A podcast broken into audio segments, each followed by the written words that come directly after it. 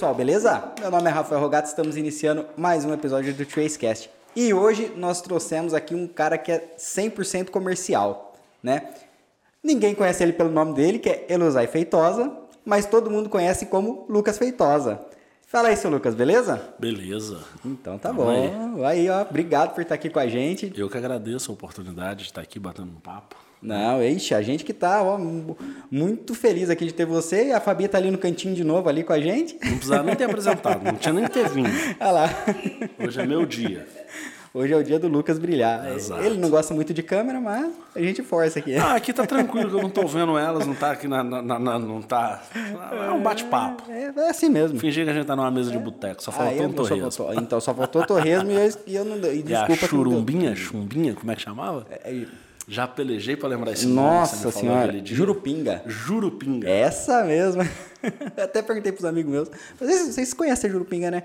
Ninguém conhece, cara. É só de São Paulo mesmo essa eu coisa. nunca tinha ouvido falar. E olha que eu tô nesse meio, então, trabalho muito com cara. isso, nunca tinha ouvido falar. Já ouvi falar até do Guaraná Jesus, igual do a gente Jesus, aquele Exatamente. Agora, cara. Jurupinga foi a primeira vez. Né? Caramba, olha, impressionante, né?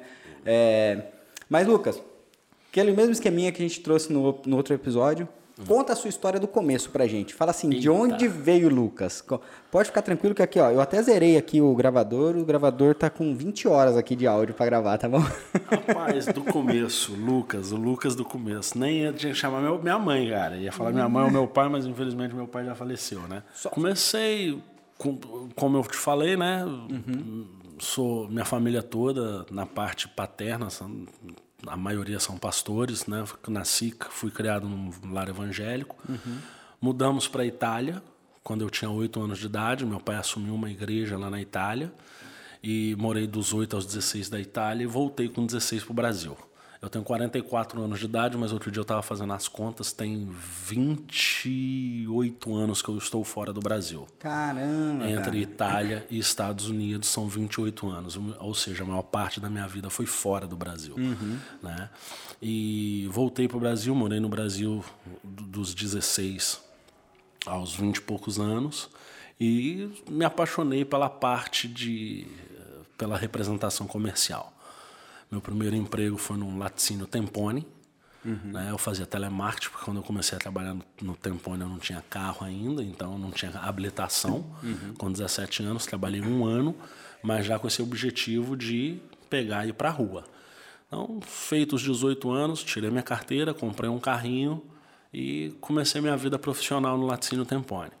Não demorou muito, eu fui para Santista Alimentos, que hoje Sim. não existe mais, foi comprado pela J. Macedo.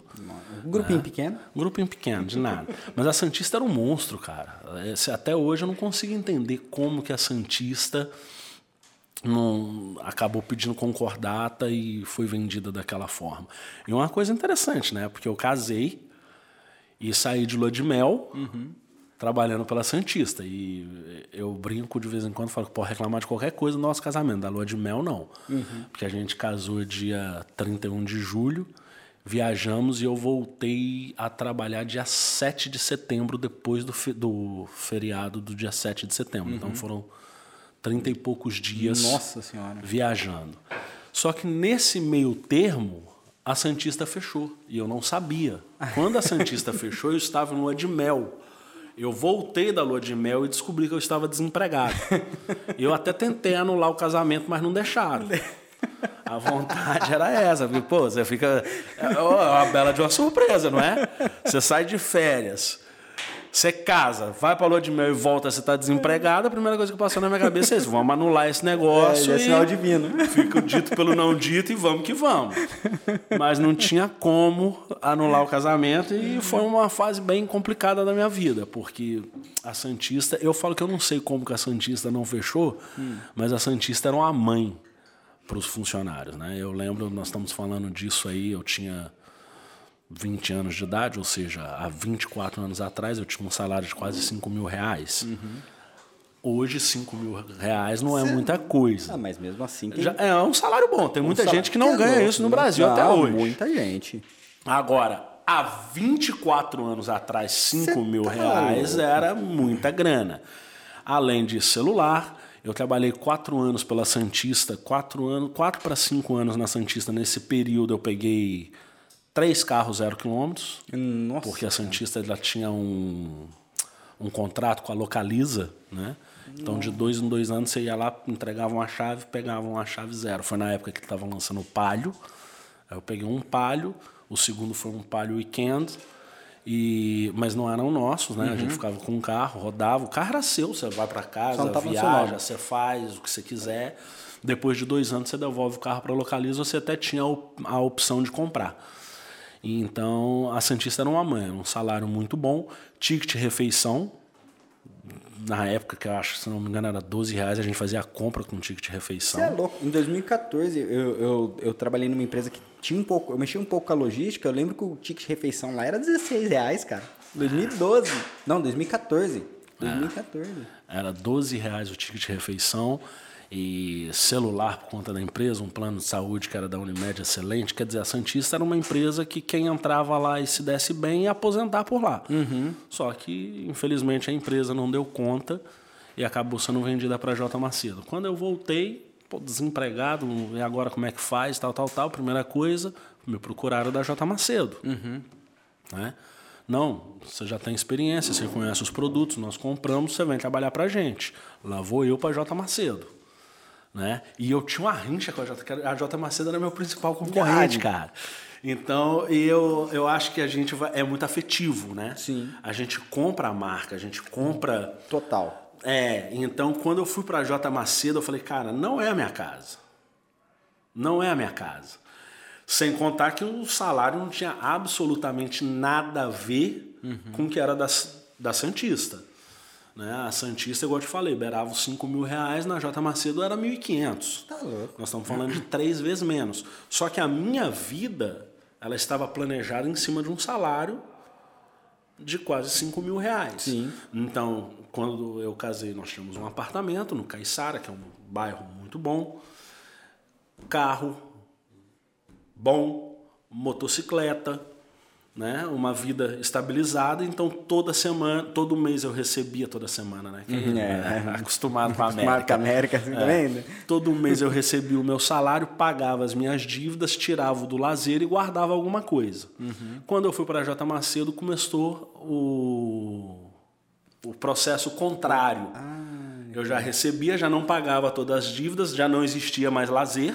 E o que sobrou? o que sobrou eu tirava da minha conta para inteirar, para não ficar inadimplente na Ou praça. seja, tava pagando para trabalhar praticamente. Exato. Só que o que, que acontece? Uma hora o, o poço seca, né? Sim. Eu já tinha, como eu te falei, a gente viajou bastante, então eu gastei muito na lua de mel e não tinha assim um- um- uma, uma gordura muito grande no banco para queimar. Eu sei que depois de um ano eu já não tinha mais de onde tirar. E aí começa, vende a moto, vende o carro, vende o apartamento, vai para outro lugar, fui morar de aluguel. E é aquele processo que machuca a gente. Mas eu acho que no meu caso foi necessário. Foi necessário porque, é igual eu te falei, eu sempre eu vim num, de um meio evangélico e eu tinha o nariz muito em pé. Muito em pé. Eu era um cara muito orgulhoso. E eu acho que eu precisava dessa quebrada para ver que, ou nessa não, baixa a É, sua até, bola. até porque 20 e poucos anos, com um salário desse aí, e, e assim, Não, eu, Ah, é- é eu, estufa- é eu difícil. estufava o peito, porque eu escutava as as outras mães falando, você tinha que ser um cara igual ele. 18 anos, casa própria, carro próprio, vai casar, dinheiro no banco, viaja para onde quer. O cara tá feito, 18 anos tá feito. sim, E eu tinha na minha cabeça que eu tava feito. E de repente eu vi que o negócio não era desse jeito. caramba. Não era dessa forma. Então começou aquele processo embaixo. Eu sei que na época, isso nós estamos falando de 2000, mais ou menos. É, porque eu vim embora em 2001, então foi entre 90, e- eu casei em 99, de 99 a 2001, quando eu vim embora eu quebrei. Quebrei, mas quebrei feio. Tinha um prêmio 98, você vê que Nossa, em 2000, seu- o prêmio 98 é um carro de dois anos, né, praticamente zero, e era um carro bom. Sim. Prêmio nem sei se Pô. existe hoje mais no Brasil. Ah, no Brasil tem, acha uns lá, não, não, não tem mais... É, não tem mais novo, acho que não é, fabrica só o mais, só, né? Só o antigão mesmo. É, mas era um carro delicioso E de repente, eu sei que eu, quando eu saí do Brasil, meu último carro foi um Corcel 2 a álcool 82, que eu nunca lavei aquela praga, que eu tinha tanto ódio daquele carro, tinha que jogar gasolina no carburador daquela merda todo dia de manhã pra ele pegar. que ele não pegava nem, tinha que abrir o capô, abrir o carburador, jogar gasolina e dar. Até o bicho pegar.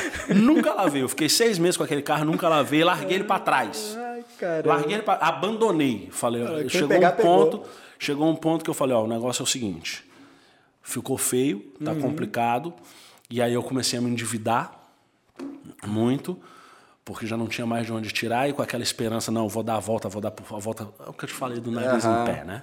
Vou dar a volta, me conheço, conheço meu trabalho e tal, tal, tal, mas o negócio não dava certo. Eu falei, ó, quer saber de uma coisa?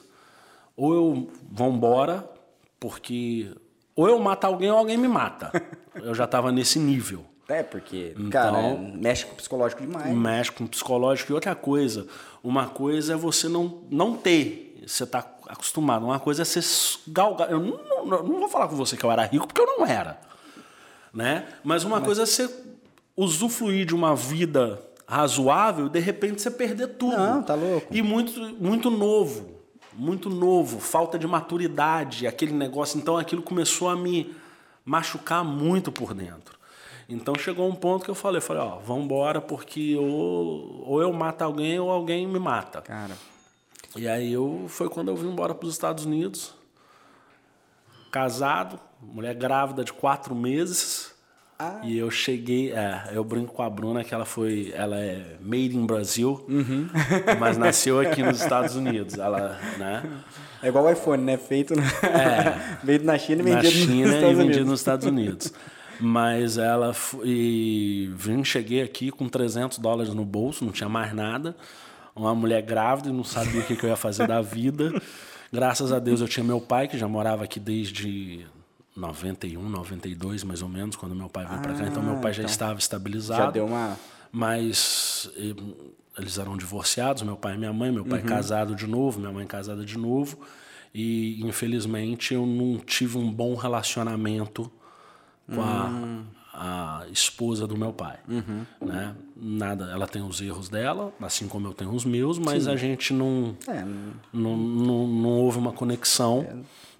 E acabou que a gente não teve um, não, não, nunca teve um bom relacionamento. Uhum. E então meu pai não podia me ajudar muito, até mesmo porque ela ficava muito em cima. Não sei se ela tinha ciúmes ah, pelo fato de ser filho do filho primeiro de... casamento e pelo fato de ser o único filho homem que ele tinha, né?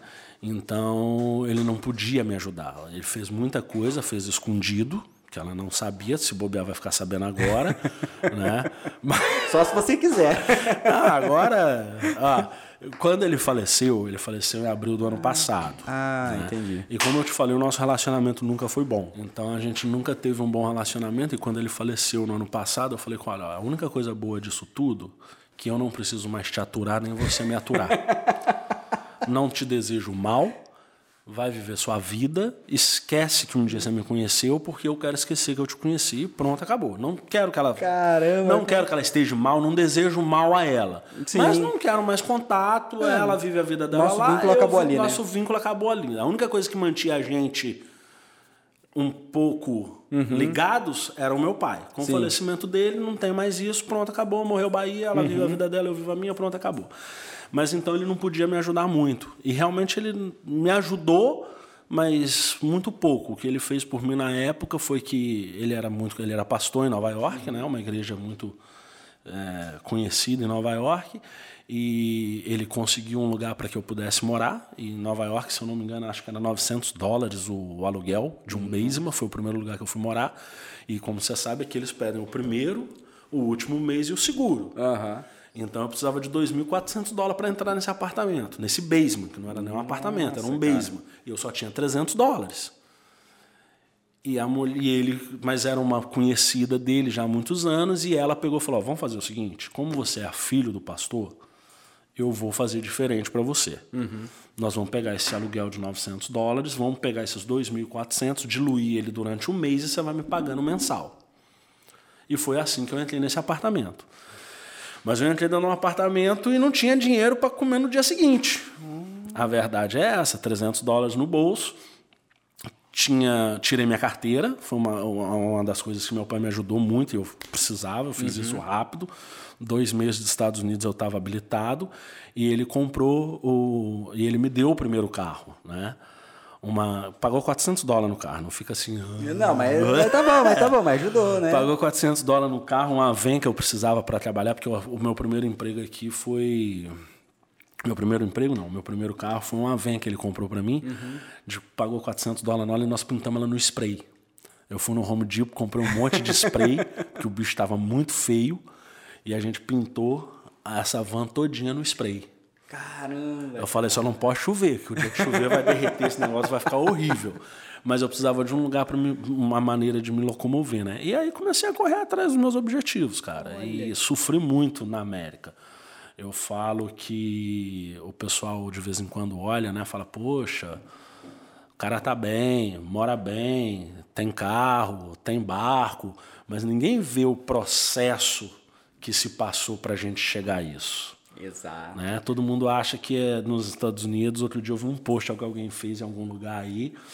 Como que o pessoal acha que a gente ganha no Brasil. E tinha um, plano, um negocinho de horta e aqueles montinhos de, de nota de 100 dentro. Uhum. Só que a gente sabe, quem está aqui sabe a dureza que é. Exatamente. E aí eu comecei a correr atrás do meu espaço, né? Você quer saber tudo, eu vou falar tudo. tudo. Aí se você cara, achar que estiver muito longo, você fala. Não, vai falando. É. Aí meu primeiro emprego foi um amigo meu que chegou para mim, o Giovanni. Eu tinha tido, eu vim para os Estados Unidos a primeira vez em 95 hum. e fiquei um ano. Ah, então você já tinha vindo. E odiei esse país.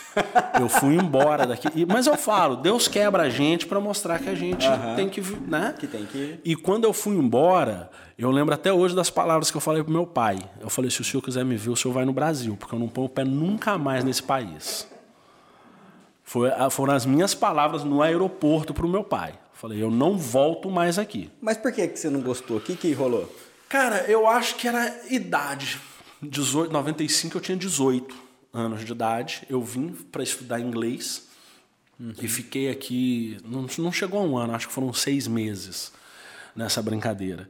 E quando eu vim para os Estados Unidos, você deixa todo aquele, aquele convívio que você tem no Brasil, e você sabe que um 18. É, eu, eu brinco hoje, eu falo que eu quero ameaçar os meus filhos hoje, eu falo que eu vou mudar de Hillsborough.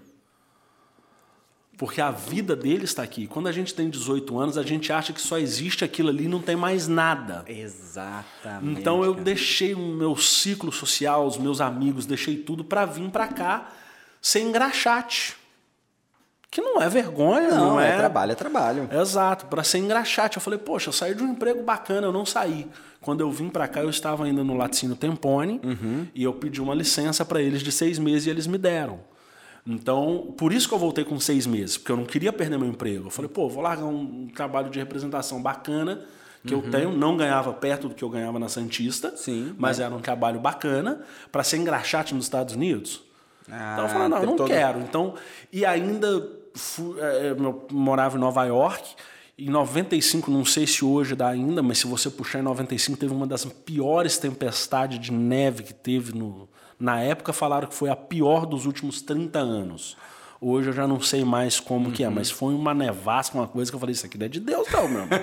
Isso aqui é um inferno. Só não, não vou falar que é um inferno porque é gelado pra caramba. e o inferno, porque a gente entende, deve ser quente. Deve ser quente, né? né? Se bobear é pior do que o inferno aquilo ali. É, e eu tomei um desgosto daquele lugar e quando eu fui embora eu falei com ele, falei, se o senhor quiser me ver, você vai pro Brasil, porque eu não piso mais nos Estados Unidos. Esquece, para mim não existe Estados Unidos. Caramba, Deletei cara. da minha da minha memória, uhum. não quero voltar mais, né? Mas as coisas vão acontecendo e eu não tive opção. Eu vim para os Estados Unidos uhum. por falta mesmo de opção. Olha só. E procurando um, um, um ressurgir da, da, da, uhum. da, dessa. Você fala, poxa, mas você era um cara tão novo, você já estava com isso? Mas não, não, mas, mas, mas, cara, é, é, é todo o impacto psicológico que rola aí, porque assim Você estava num, tra num trabalho legal, você estava ganhando bem pra caramba, você começou a construir uma família. É aquilo lá, você já tá, você novo, estava com reputação, já era referência para os amigos, né? Já era espelho. Estufava o peito Estufava você tinha que ser igual ele, é, ó. cara. É. Ah, não, tá para, on. né? É, o pai tá, o pai tá on. Assim. É. Aí do Mas... nada você toma um tombo, cara. E que tombo, né? Não, e, foi, e não foi um negócio assim. Se você tá numa empresa, naquela companhia que tá atrasando. Pa... É, está atrasando pagamento, tá com aquela dor de cabeça toda, você tá vendo todo o negócio ir por água abaixo, você fica meio esperto, mas, pô, você saiu de férias, na hora que você voltou, você já não tinha mais o que fazer, você já, você já, já tava desempregado. Pois é. Então... E aí cheguei aqui, cara. Aí eu, eu conheci o Giovanni, um amigão nosso, mora uhum. na Flórida hoje. E o Giovanni falou: Rapaz, consegui um emprego para você, um restaurante italiano. A mulher falou que precisa de alguém que fale italiano. Eu falei: Mas você falou para ela que eu não falo inglês? Eu falo italiano, mas é. eu não falava inglês. Não, não, ela falou que precisa de alguém que fale italiano. Eu falei, ok, vamos lá. Aí eu fui atrás dessa mulher, chegamos lá conversando em italiano. Eu falei para ela que eu não falava inglês, ela conversou o tempo todo comigo em italiano. E ela pediu para me contar mais ou menos o que você fez. Me conta um pouco da sua história, que até então era só isso, né? uhum. né? Eu contei um pouco da minha história, ela falei que minha mulher estava grávida, que eu tinha chegado e que eu estava precisando de um emprego com muita urgência. Essa mulher pegou e botou a mão no meu, no meu ombro, me deu um abraço e pegou e falou: Não, eu vou cuidar de você. Fiquei todo feliz. Falei, cara, achei uma madrinha aqui. Essa mulher vai. Parou o restaurante, o restaurante lá era em Manhattan, o restaurante, e ele fechava. E não lembro se era de 4 às 5 uhum. ou de 3 às 4, mas eles fechavam uma hora que era para dar uma limpada, uma ajeitada, troca de turno e reabria de novo. Uhum.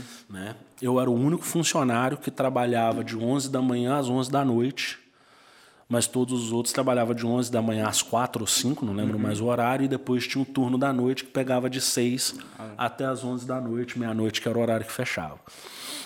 E eu sei que ela parou o restaurante nesse horário, chamou todo mundo, pegou e falou: esse aqui é o Lucas e a gente vai ajudar esse rapaz que ele chegou agora, mas eu estou vendo sangue nos olhos dele e eu vou, nós vamos fazer esse menino crescer na América e tal. E eu saí de lá todo feliz. Falei, cara, essa mulher vai me ajudar. Uhum.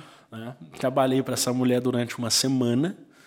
Na sexta-feira ou no sábado, não lembro mais, né? Mas uhum. no, no, último dia da semana, ela me liberou um pouco mais cedo, falou: Você já trabalhou muitas horas essa semana, vai embora. Devia ser umas 8 horas da noite. Pegou um envelope e me entregou. Foi o meu primeiro salário na América. Eu, por uma questão de educação ou bubice, peguei o envelope no bolso do, do casaco e fui embora. Quando chegou no metrô, todo excited, né? Falei, pá, doido para ver, arranquei o envelope e abri. Se adivinhar quanto que tinha dentro, nós, a gente faz dois podcasts. Ah, não faço ideia. Nada. um bilhete. 80 dólares. 80 numa semana? Na semana que eu trabalhei para essa mulher, quase 80 horas. Ela me pagou 70 e poucas horas. Ela me pagou, na época eu fiz as contas, ela me pagou 1 dólar e 5 centavos por hora. Caramba, isso teve overtime, hein? e eu fiquei assim, falei, cara, será que isso tá certo? Não pode. 80 dólares? Tô morto. Fui embora para casa, no outro dia liguei pro meu pai, falei, pai, recebi isso aqui. Meu pai falou, não, essa mulher errou, tá enganado, não tem como ela tá te pagando isso não. Você tinha que, ela tinha que ter te dado no mínimo uns 500, 600 dólares, não podia ser menos do que isso. Aí eu peguei e falei, não, tranquilo. Na segunda-feira voltei pro trabalho normal, cheguei lá às 11 horas da manhã, fiz todo o meu trabalho normalmente. Quando deu o horário do restaurante fechar para aquele break, eu chamei ela para conversar. Peguei e falei: olha, peguei seu envelope semana passada, mas eu acho que vocês se equivocaram. Vocês me deram 80 dólares, isso chega a ser até exploração. E, né? Ela, não, não, é porque você está aprendendo o ah. trabalho, então a gente só vai te dar uma ajuda de custo. Eu falei, muito obrigado, mas essa ajuda de custo não dá para mim. Essa ajuda de custo, uhum. ela não é suficiente para que eu me sustente. Entre outras coisas, você está querendo me apresentar um trabalho que eu já, já conheço. Uhum. Porque na Itália, quando eu morei na Itália, aos 16, nesse, nesse período, meu pai teve duas pizzarias e um bar. Ah, e eu então trabalhava você... com isso, então, então eu sabia. Quando você falava comigo, vai fazer isso, eu já sabia. Eu trabalhei hum. com meu pai nos últimos dois anos, eu trabalhei no bar dele, hum. é, ali. Então já tava... é, o que ela estava me falando, eu já sabia disso. A uhum. única coisa que eu não sabia fazer dentro daquele restaurante era cozinhar. O restante todo, era, Era uma- fácil. Ah, era tá fácil. fácil, Eu sabia tá- o trabalho e ela sabia que eu sabia, tanto que eu fazia as coisas. Não precisava deles me pedirem. Bom, em resumo, foi o melhor 80 dólares da vida dela. Pois é. Aí eu falei, não, não, muito obrigado, não quero mais sair de lá e não voltei. Aí veio o segundo emprego. Um senhor, o senhor Exidro, virou para mim e falou, não, você vai trabalhar comigo. E o que, que, que nós vamos fazer? Pedreiro. Eu falei, beleza, vamos que vamos. A gente chega na América, Sim. sangue nos olhos. Bora. Tinha uma mulher e uma criança a caminho, eu não tava não tava muito preocupado com o que eu ia fazer, não. Bora, bora quebrar pedra, levantar a parede, chegamos lá. Ele falou, te pego para trabalhar então meia-noite. Eu falei, hã? Meia-noite. Falei, mas o que, que nós vamos fazer meia-noite? Ele trabalhava só fazendo pisos. Na realidade, pisos e pisos de restaurante, bar, Dunkin' Donuts. Então ele trabalhava no horário fechado. No horário tá O horário de trabalho dele era de meia-noite às seis horas da manhã. Mas, com vinte e poucos anos de idade, a gente aguenta qualquer coisa, né, filhão? Tranquilo, vamos que vamos. Vamos que vamos, precisava trabalhar e fomos embora. Ele passou lá em casa, me pegou, eu fui, trabalhei também com ele uma semaninha ali, quebrando parede. E teve um fato interessante, quebrando parede, não, quebrando o teto, ah, o, O piso, né? Aquele negócio, tanta picaretada tá que eu dei no meu dedo, meu irmão. louco, Parti, chegava em casa com o dedo. Não estava acostumado, cara, era vendedor, você trabalhava com um bloquinho de pedido. É, meu, você tá louco. Entendeu? Canetinha atrás da orelha, era o charme, vamos, É, e acabou, bom. Era e aquilo ali. Não, você tá doido. Eu chegava em casa e falava, ó, faz uma massagem, eu não conseguia dormir de dor. Não estava acostumado, apesar de ser novo, hoje eu acho que eu ia infartar. Tá louco, não dá não. Eu- É, hoje eu acho que eu ia infartar. Se tivesse que fazer, a gente ia tentar fazer, porque a gente faz qualquer coisa para sustentar a família e os filhos da Sim. gente. Mas na época, mas eu, hoje eu tenho consciência que o meu físico Uhum. não dava conta de fazer aquilo ali. Né? Eu dei conta naquela época, eu tinha 20 e poucos anos de idade. E quebrava aquele piso. Ele falou: primeira coisa, temos que quebrar o piso todinho. E eu tô lá, pá, pá, pá, pá, pá, e quebrando, eu peguei martelada no dedo e vai quebrando e corta a mão, aquele negócio tudo. Aí chegou uma hora que eu quebrei aquele piso todinho assim do negócio e tinha uma dishwasher, né? Que eu nunca tinha visto um negócio tão grande. Parecia um trator de guerra. De tão grande que era ela. E debaixo dela não tinha como quebrar. E ele falou: e ali de baixo? Você quebrou? Eu falei: mas como é que eu vou quebrar ali de baixo? Não dá para entrar. Um negocinho dessa altura não dá para fazer. Como é que nós vamos fazer? Ele falou: não, vamos fazer o seguinte: pega umas barras de ferro, você coloca embaixo, faz uma leva, eu vou entrar embaixo e vou quebrar. Eu falei: o senhor tem certeza disso? Ele falou: tenho. É assim que nós vamos fazer. Eu falei: beleza. Metemos aquela escora lá, levantei, cara, pá, apoiei aquele negócio aqui, aqui segurei, né? Ele entrou lá de baixo, só escutava aquele. tá, tá, tá, tá, tá, tá, tá, e os tijolinhos. tá, tá, tá, tá, tá, tá, e os tijolinhos voltando. Só começou uma hora que as pernas começaram a fazer assim. Aham. Aí eu falei: ó, o senhor sai daí. Tá dando pra segurar isso aqui mais não. Só mais cinco minutos. Mas se... Eu peguei, falei, mais cinco minutos eu acabo. Eu falei, o senhor sai daí agora, o senhor não vai sair mais nunca. Não vivo. Porque esse negócio pesa demais e eu não tô dando conta mais. Aí ele pegou e saiu.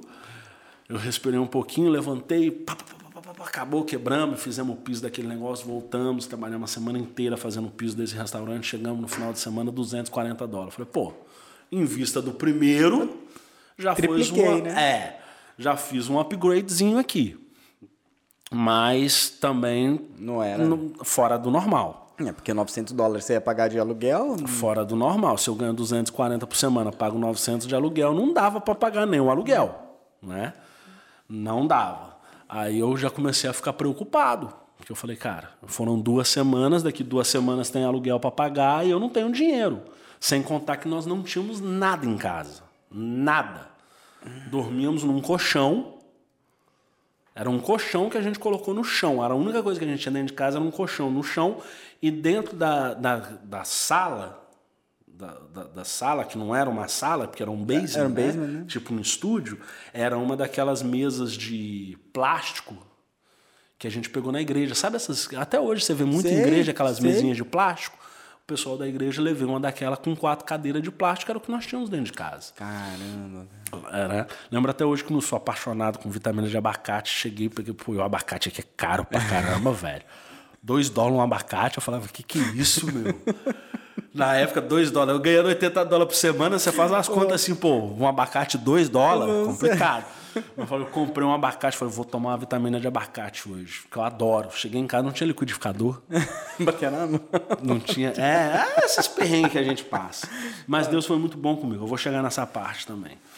E aí eu. Me perdi aqui, o que eu tava falando? Você estava falando da, da- é, que, você, recebeu os 240 dólares. É, aí eu peguei e falei, não, não dá. Aí eu conheci é um igualzinho, cara. É.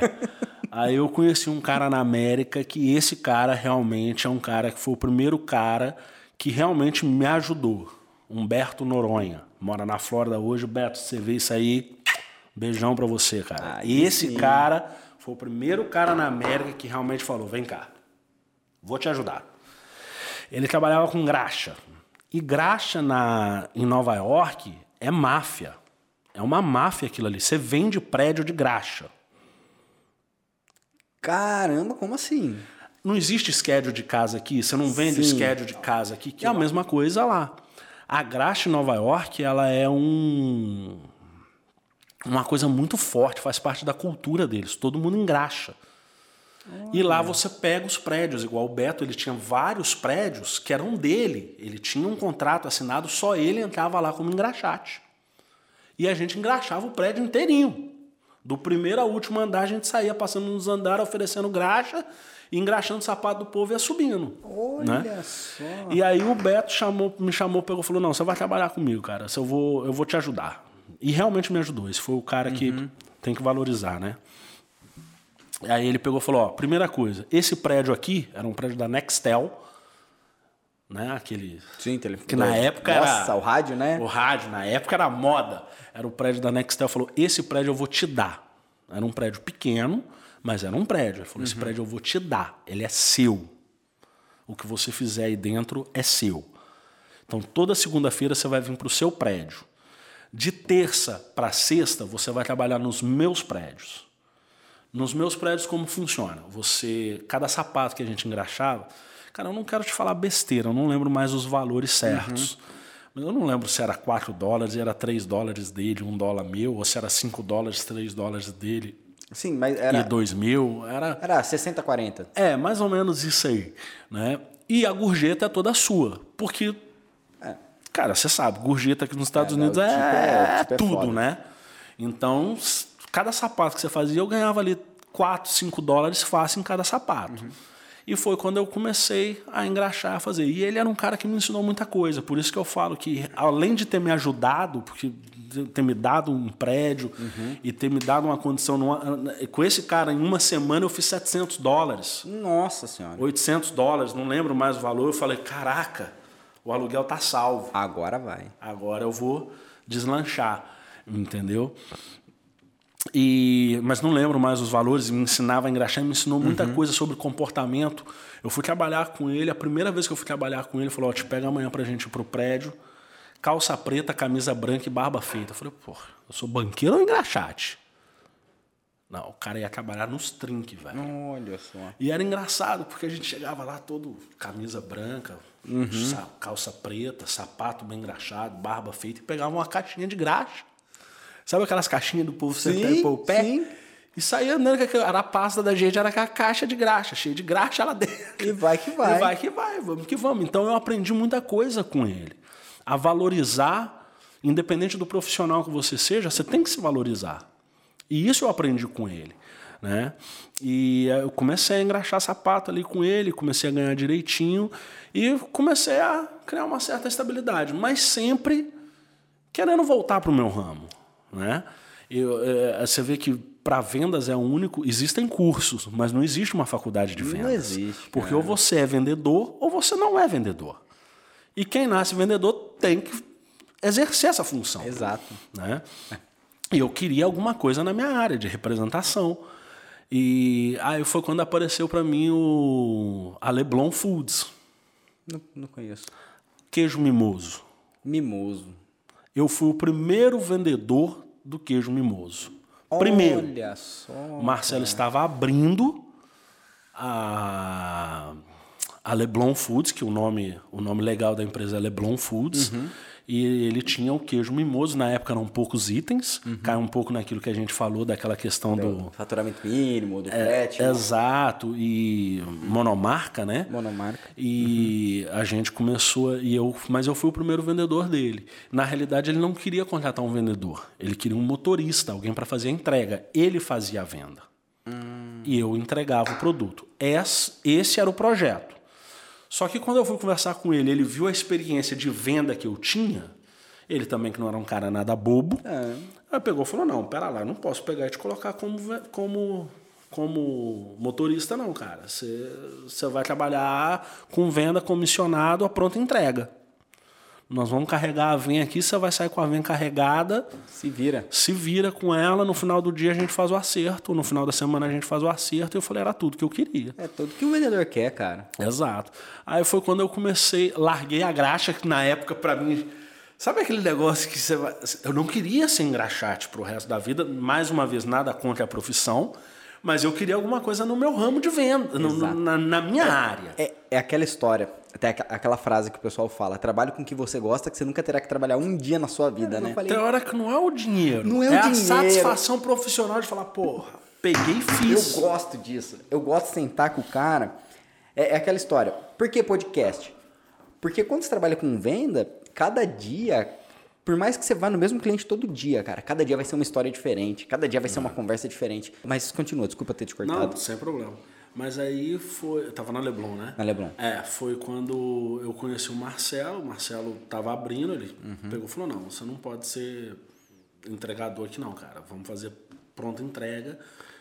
Eu fechei com ele, fechamos uma comissão e eu comecei. Eu passava lá segunda-feira de manhã carregava a venha, saía com aquela venha abarrotada de queijo. A única coisa ruim é o cheiro, porque você fica fedendo a queijo, não tem como. e comecei a bater na porta da galera. Passava nas lojas, passava nos restaurantes, caixinha de queijo, queijo para lá, dinheiro para cá. E comecei a fazer, né? Trabalhei com o Marcelo um ano. E quando eu comecei a trabalhar com o Marcelo, cara, ele, eu te falei, eu fui o primeiro vendedor dele. Ele não tinha, ele estava começando. Tinha 10 clientes quando a gente quando eu fui trabalhar com ele, que era o pessoal que estava testando o queijo para ele uhum. chegar. E ele assustou até, tanto que eu tive uma época eu comecei a parar de trabalhar na segunda-feira, porque não tinha a produção, não dava conta de produzir o que eu estava vendendo. Uhum. E é aquilo que eu estava falando, cara. Eu sou, eu sou um sonhador. Eu sou um sonhador nato. Eu tenho sonhos até hoje. Tenho sonhos que eu não falo, não divulgo para ninguém, mas que eu pretendo concordar. Eu acho que o homem, quando ele para de sonhar, ele para de viver. Falou tudo, cara. Então, eu sou um sonhador nato. Quem me conhece sabe que eu sou um sonhador. Só que eu sou um sonhador que corre atrás do sonho dele.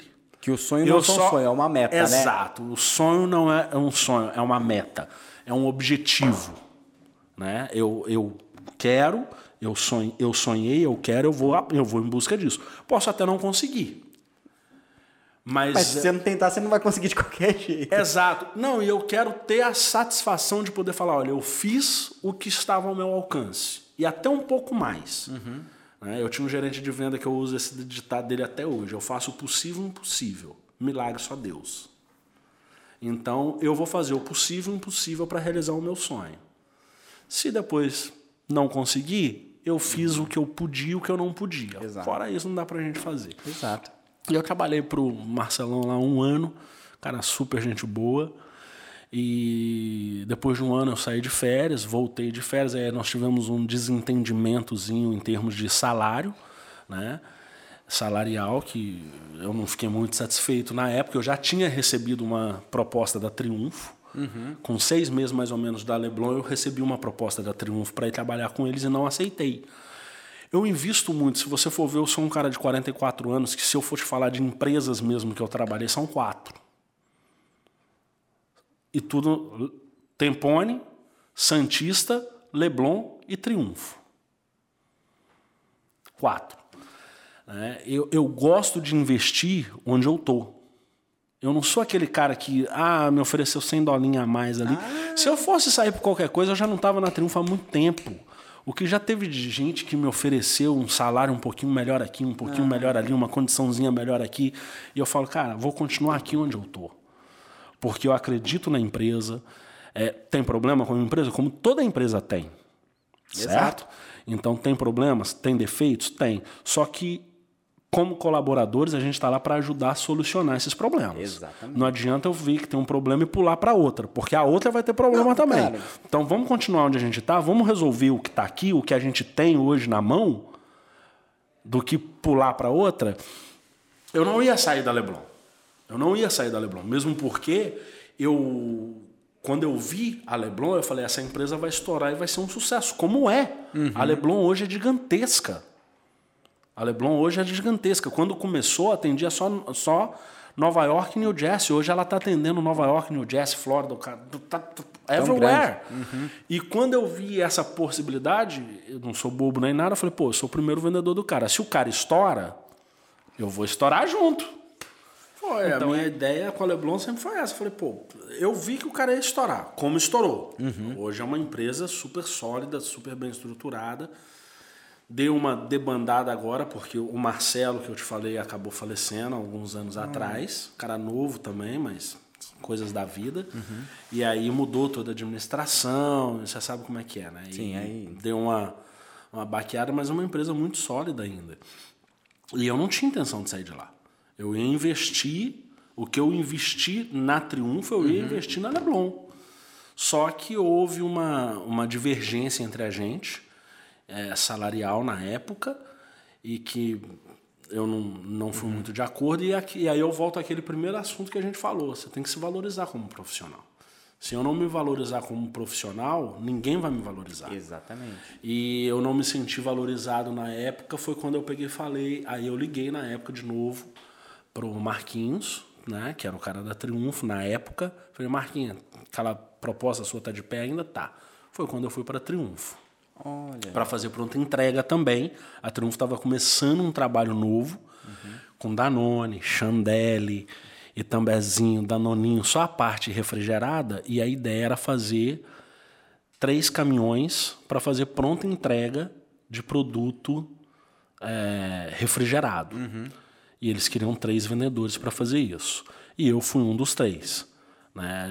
A gente começou esse projeto novo, tanto que o pessoal a, a, tem até hoje um grupo no WhatsApp que tem aqui, só nós três mesmo, é. azedinhos, porque eles falaram que a gente era os azedinhos, que a gente passava fedendo da Noni, né?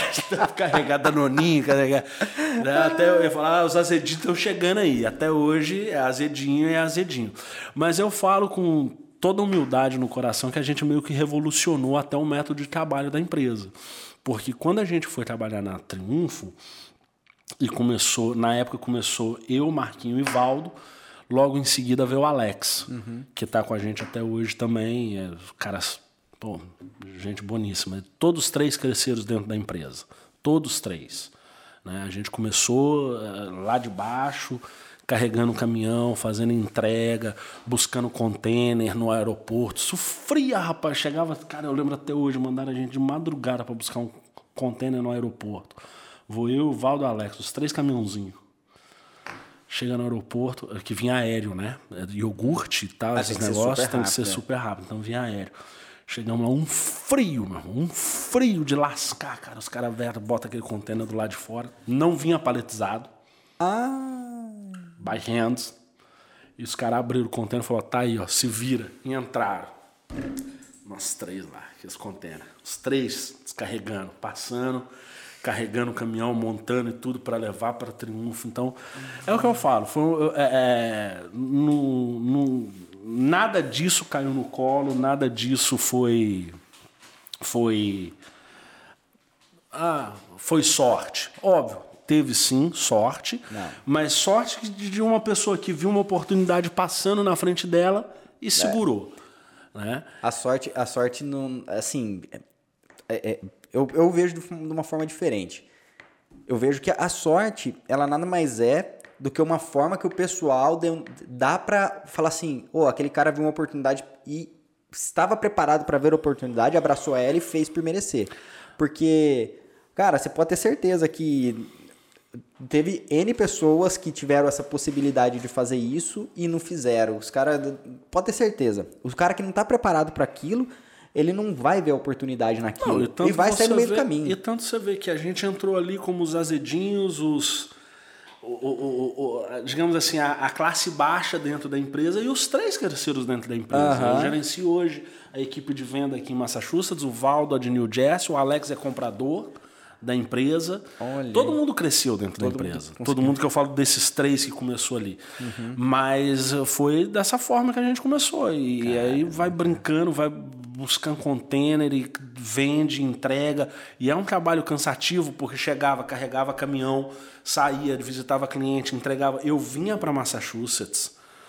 É, morando em New Jersey, eu vinha para Massachusetts duas, três vezes por semana. Nossa! cara. Trazendo produto, vendendo e voltava aquele negócio. Então foi um começo assim bem complicado, né?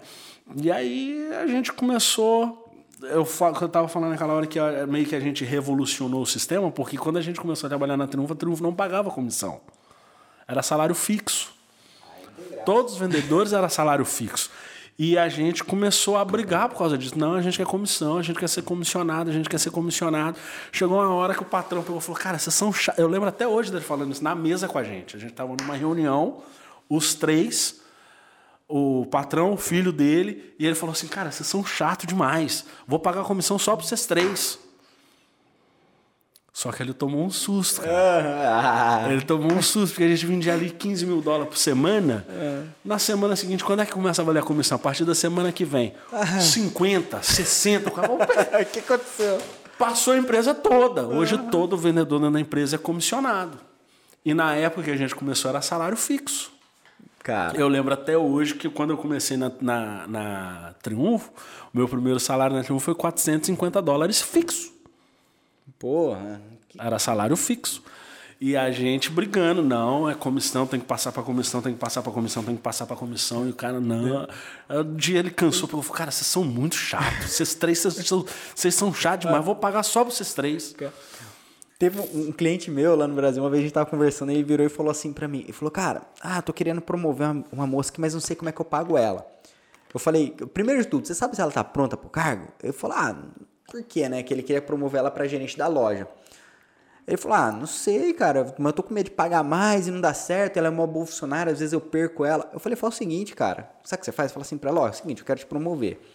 Só que eu não vou te dar salário, eu vou te dar comissão agora sobre o faturamento aqui. Assim. Rapaz, eu acho que todo mundo, todo, todo mundo. mundo. tinha que ganhar por produtividade. Produtividade, acabou, Produz, cara. ganha. Não é justo, às vezes, às vezes você tem dentro da mesma, dentro da mesma função eu sei que tem alguns trabalhos que são um pouco mais complicado de você pagar em comissão por produtividade, Sim. né? Mas você tem ali dentro, por exemplo, na, na, na época de, de, de, que eu fiz graxa, ali você meio que era comissionado, Sim. porque era a quantidade de sapato. Então, se eu conseguir engraxar bem 100 sapatos num dia e você engraxava 80, obviamente eu vou ganhar mais do que você, mas eu estou ganhando por aquilo que eu estou produzindo. Meritocracia, cara. Exato. Eu acho, eu, eu até em termos de entrega, eu falei, cara, até os nossos motoristas tinham que ser é, é, por produtividade. Todo mundo devia ganhar por produtividade. Quem produz cara, mais merece ganhar mais. Cara, eu, eu sempre pensei isso. Falo assim, cara, comissão, todo mundo tem que ser comissionado.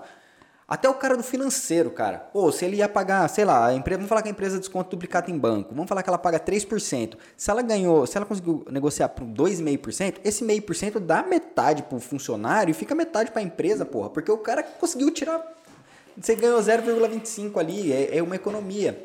E é que nem fala, você pega um vendedor, coloca o salário, você tá dando alface para um tigre, cara, para um leão. É aquilo que a gente. É, foi o que eu falei. Eu falei, cara, não, não concordo com esse negócio de, da gente não ganhar comissão. E a gente foi. E a gente foi enchendo o saco, enchendo o saco até o dia que ele cedeu. E hoje Sim. todo mundo dentro da empresa ganha comissão. E o faturamento dele com certeza aumentou ah, muito. Ah, isso aí não dá nem pra gente comentar, né? Porque foi, foi uma pancada. Você fica acomodado, cara, porque você vendia 15 mil dólares, o seu salário vai ser esse. Se você vender 30 mil dólares, você vai ter o dobro do estresse e vai continuar com o mesmo salário, certo? Vai carregar mais fazer? peso, vai fazer um negócio. Então vamos trabalhar menos e continuar ganhando a mesma coisa. Não que a gente queira prejudicar a empresa, mas Sim.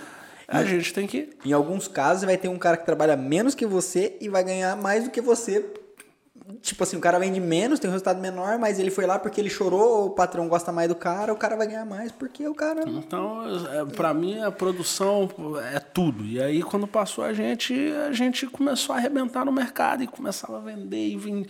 Rapaz, o que a gente vendia naqueles azedinhos ali era brincadeira, viu? Nossa, delícia, cara. Requeijão poste de causa chandelle, chandelle com papai. a gente tem muita história boa pra contar nós três, cara, porque a gente divertia naquele negócio ali. O Valdan era apaixonado com tal de chandelle de papai, ele só andava com a colherzinha dele lá, doido pra estourar um dentro do caminhão pra gente comer. Né, porque era tudo contadinho, então Sim, né, é, a gente tem que, né? Mas é, foi, foi uma fase assim que foi, foi, foi complicada. Complicada, muito complicada. Tinha dia que teve semana de eu sair de casa na segunda-feira, voltar quarta, quinta, porque vinha pra cá, não dá pra ficar voltando e tal, né? Mas aí a gente vai galgando o espaço da gente na, na- no- dentro da empresa, dentro do. Né? Do segmento, do né? segmento foi quando surgiu a proposta de mudar para Massachusetts. Ele perguntou: ó, você está você tá indo direto lá, quer mudar para lá? Vai ficar melhor para todo mundo? Eu peguei e falei: ah, vamos conversar. Chegamos num denominador comum que ficava bom para ambas as partes, né? E eu vim para cá de mala e cuia.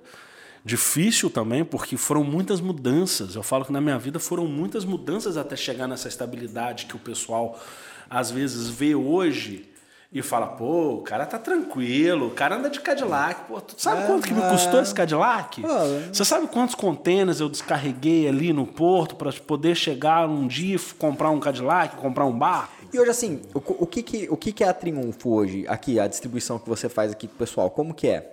Ah. Assim, explica, explica só, só pra eu entender. Isso é uma curiosidade minha mesmo, porque. É. Na realidade, a Triunfo, o que é a Triunfo? Vamos, vamos começar do começo. É o Grupo Seabras. Né? O Grupo Seabras é, são várias empresas. Uma das empresas é a Triunfo. Né? E a gente trabalha com importação, né? produtos, na grande maioria, brasileiros e portugueses, é o nosso cargo-chefe. Né? E a gente faz a distribuição. Hoje a gente deve ter 3 mil itens, talvez, em estoque. Né? Trabalhamos com grandes marcas, temos a exclusividade do Arroz Tio João, do Café Três Corações e várias outras marcas, Balduco, que a gente representa. E é um trabalho de distribuição mas bem parecido com o que você fazia no Brasil. Caramba, agora, agora eu me liguei, porque eu já vi a etiqueta Triunfo. Deve ter até foto no meu celular. Que vem uma etiquetinha escrito distribuído por Triunfo. É, dependendo do produto, sim. Agora, por exemplo, você pega um café Três Corações, já vem direto na embalagem. O arroz tio João, a farinha Júlia, esse já vem direto na embalagem, já sai de fábrica dessa forma. Mas produtos que às vezes não vêm, são contêineres que a gente chama de consolidados, né? não vem direto da fábrica, então tem todo esse trabalho de etique- etique- etiquetação. Entendi. A etiquetação é feita lá ou aqui? Lá, Lá, né? né? Sai Lá. da indústria já da, daquele jeito. Não, não, da indústria, né? Ela passa por algum lugar e é feita a etiquetação. Ah, entendi. Que aqui ficaria muito caro, né, cara? É, não, Você- No né? Brasil, você paga um Tá louco. funcionário, Tá salário mínimo lá é o quê? 1.200 reais lá. Que é? Fala isso não, o pessoal vai ficar pulando lá. Não, acho que não? não tá nisso, não. Deve estar uns 1.100 conto, 1.000, 1.050 no máximo. Exato. E aqui você vai pagar o cara o quê? Tá louco. 15 dólares por hora? Exatamente. Tem gente que acha que importação é ligar pro Brasil e falar, ó, enche o container aí e manda. Cê tá Rapaz, você não louco, entende a burocracia que está envolvido nisso. Validades, produtos que a gente tem que trazer aéreo. Rapaz, um fato. Quando eu te, eu te falei que quando eu comecei na Triunfo, eh, a gente fazia do azedinho, a gente trabalhava só com esses produtos refrigerados. Chandelle, Danap, é, ah, É, é, be- iogurte em gerais, lácteos, né? aqui- é, lácteos, exato. Queijo bituruna, manteiga e bituruna, vendia muito. E teve um dia que um container nosso de Danoninho ficou preso. Pô, e o Danoninho, não sei. Hoje a gente não trabalha mais com Danoninho. Na época era o Danoninho. Hoje a gente trabalha com Tambezinho. Ah, tá. E eu, um, um dos motivos da mudança é essa, porque o Danoninho ele tinha 30 dias de validade. Você tirou o produto da fábrica, você tem 30 dias para consumir o produto. Você tirar um produto de dentro da fábrica no Brasil, colocar ele na mesa do consumidor final aqui, porque- com essa viagem toda que nós estamos falando, é um tanto quanto complicado. Sim. E o container chegou aqui e ficou preso.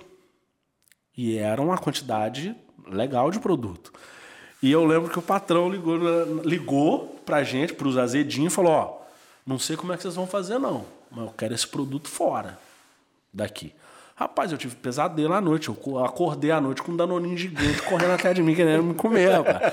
Eu não como, eu tenho trauma de danoninho. Porque é aquilo que a gente estava falando antes. O, o meu trabalho, ele não requer esforço físico. Mas psicológico 100%. É o que eu tô te falando. O que a gente carrega hoje é um iPad, não é um iPad, é um tablet da, tablet da Samsung. Vamos, uhum. vamos fazer a propaganda, quem sabe. né? Eu mesmo, porque eu detesto iPhone, detesto não Apple. Não. Sério? Não, Galaxy. Ah, acabou. Lá, relógio é Galaxy, do iPad, Pô, tudo. não. não gosto de, de, de, iPhone, nada contra quem gosta, e mas e a? Não... É, o único que gosta, o único que gosta de, de, do Galaxy sou eu. Lá em casa eu tô perdendo ainda, 3 a 1 Mas é, carrego um tablet e um laptop. E dirijo muito. Visitando loja, visitando mercado, visitando warehouse, por aí afora. Mas não é um trabalho que exige da gente esforço físico, uhum. mas existe a, a, mente cansa muito. Demais. É, é, nego cobrando porque e quando você pega, por exemplo, igual eu assumi a gerência da venda, é uma coisa complicada, rapaz. Você eu falo, tá louco? Eu brinco com os vendedores lá que eu falo que eu não sou um bom gerente. Na realidade, eu não sou um gerente. Eu sou um bom vendedor e isso eu falo com toda a humildade do mundo, com uhum. toda a modéstia do mundo, mas eu sei que eu sou bom no que eu faço como vendedor tá certo? Que viu uma oportunidade de se tornar gerente e agarrei ela com e dentes. E tô tentando fazer o meu melhor. Só que é uma, um cargo ingrato, porque quando você é o gerente, você tem que colocar três coisas. Você colocar duas coisas na balança já é difícil. Você colocar três é pior ainda. Então eu preciso ver a satisfação do cliente, a satisfação da empresa e a satisfação do vendedor que está no meio. Cara. Pô, é... E tem hora que você fazer essa balança ficar equilibrada é impossível. É a linha de fogo total, cara. É, nossa. A, e assim. Se tá caro, o consumidor final reclama. Se não tá caro, a empresa reclama. Porque é. ela, ela, precisa do markup dela. Sim. O vendedor reclama porque tá caro, não consegue vender. E data de validade, isso. Cara, é pressão, é ligação em cima de ligação, é, é o dia inteiro, é o dia inteiro. Hoje mesmo eu estava lá em New Bedford, onde é o nosso CD, e a Clara, que é a menina que toma conta lá do warehouse, estava querendo falar comigo e o meu telefone não parava. E eu ainda brinquei com ela. Tem gente que fala que eu não trabalho. É. Tem gente que é. ainda fala que eu não trabalho, é. mas o telefone não para. É ligação é. em cima de ligação. É Esse negócio do WhatsApp facilita muito a vida da gente, mas ao mesmo tempo é um inferno. Não, tá louco. Porque. É... E, e, assim, a, a minha esposa ela ficava muito brava comigo, porque vendedor, cara, não tem hora. Uma coisa, quando você fala assim, vou trabalhar com venda, você acaba abrindo mão da tua, da, da, da, tua hora, assim, né? Tipo, você não tem mais hora. É, ferra. Eu vivo com isso todo dia, eu convivo com isso todo dia. Você a mercadoria não cabe no caminhão.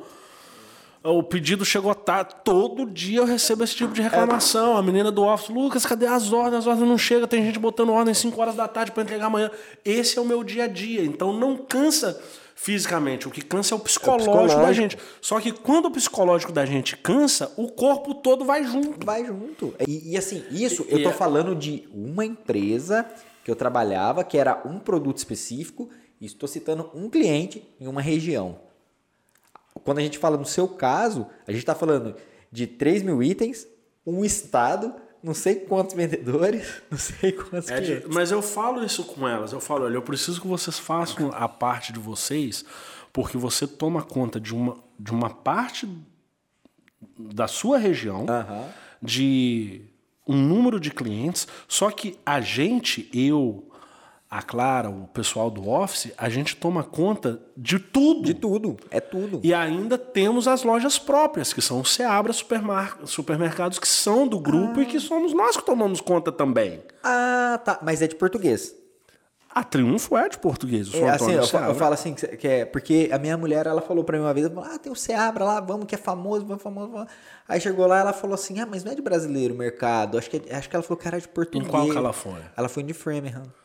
É, o Seabras, o grupo Seabras é uma empresa de origem portuguesa. Ah, o, o, tá. o, fundador dela, os fundadores dela, que foi uma família, uhum. os irmãos Seabras, fundar, hoje só tem o São Antônio, só ele que continua, né? Mas é uma família portuguesa. Ah, mas que tem um carinho muito grande com o público brasileiro. Ah, então, o Seabras hoje, o de Framingham, por exemplo, ele vende muito mais produto brasileiro do que português. O de Fall River, New Bedford, já é o contrário. Ah, é, Fall River é, já é, vem, colo- é colônia, né? É, colo, é, entendeu? Então, tá aí, mas a gente tenta aí atender, coordenar isso tudo aí, essa engrenagem não fazer parar, mas tem hora que é difícil. Então, eu costumo ter. Eu sou muito chato com cabelo, caspa, esses negócios. E eu percebi que eu tava outro dia com caspa, inclusive na barba. Eu fazia assim, eu falava, gente, aquele pozinho, de onde tá vindo isso aqui? Aí eu fui procurando, "Ah, o que que tá acontecendo aqui? Estresse. O estresse. E aí eu comecei a perceber que geralmente quando eu tinha era produto sazonal, Páscoa. Ai, que delícia, Páscoa. Não fala de Páscoa. Delícia pra você, porque pra mim. E você tava falando desse negócio de horário.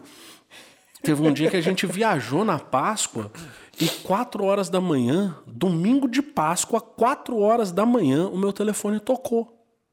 Eu acordei assustado, porque 4 horas da manhã, geralmente, quando você recebe um telefonema de madrugada, não é boa coisa. 4 horas da manhã, eu atendi o telefone meio que no susto, alô. Cara, você tem ovos? Eu falei, brother, tenho dois.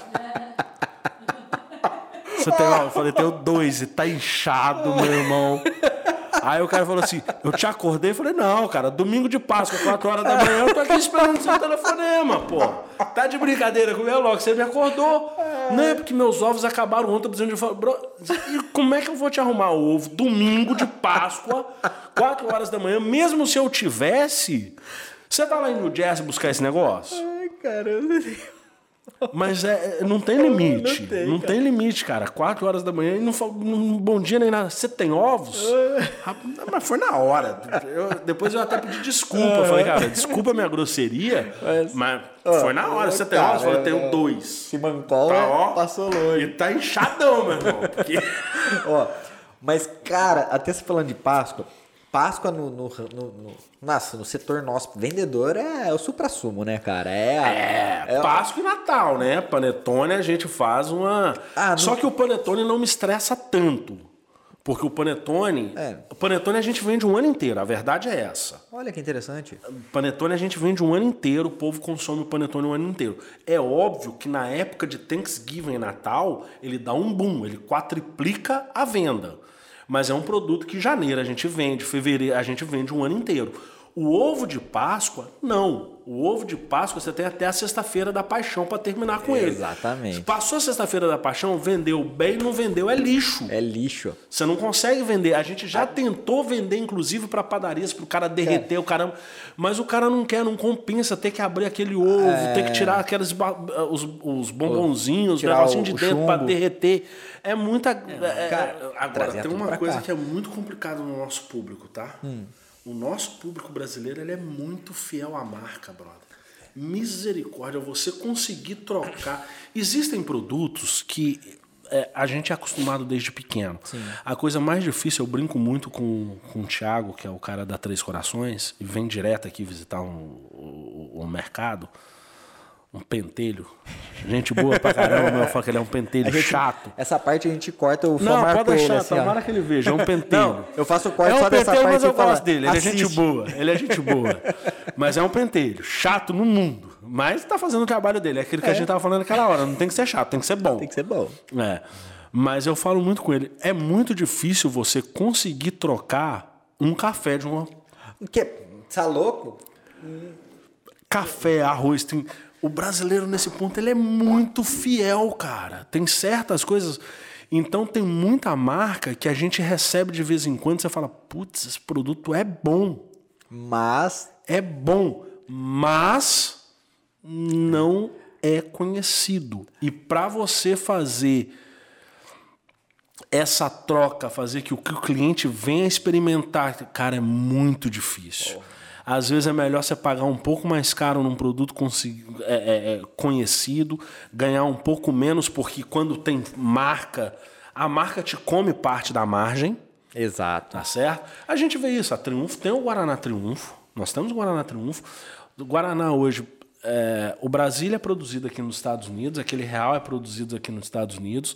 Hoje, que vem do Brasil, se eu não me engano, é o Mate Couro, que é a Prime que está trazendo, o Antártica e o Triunfo.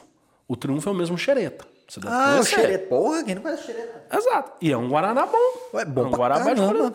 Mas é muito difícil, cara. Você não... Olha. E às vezes é a metade do preço do Antártico, o cara vai lá e me compra o Antártica. É, é, é, é foda. É, complicado. É complicado. Até é, é- é quando você vai fazer um estudo também, uma coisa muito complicada que eu participei de um estudo lá na Pastoriza foi de fazer segunda linha.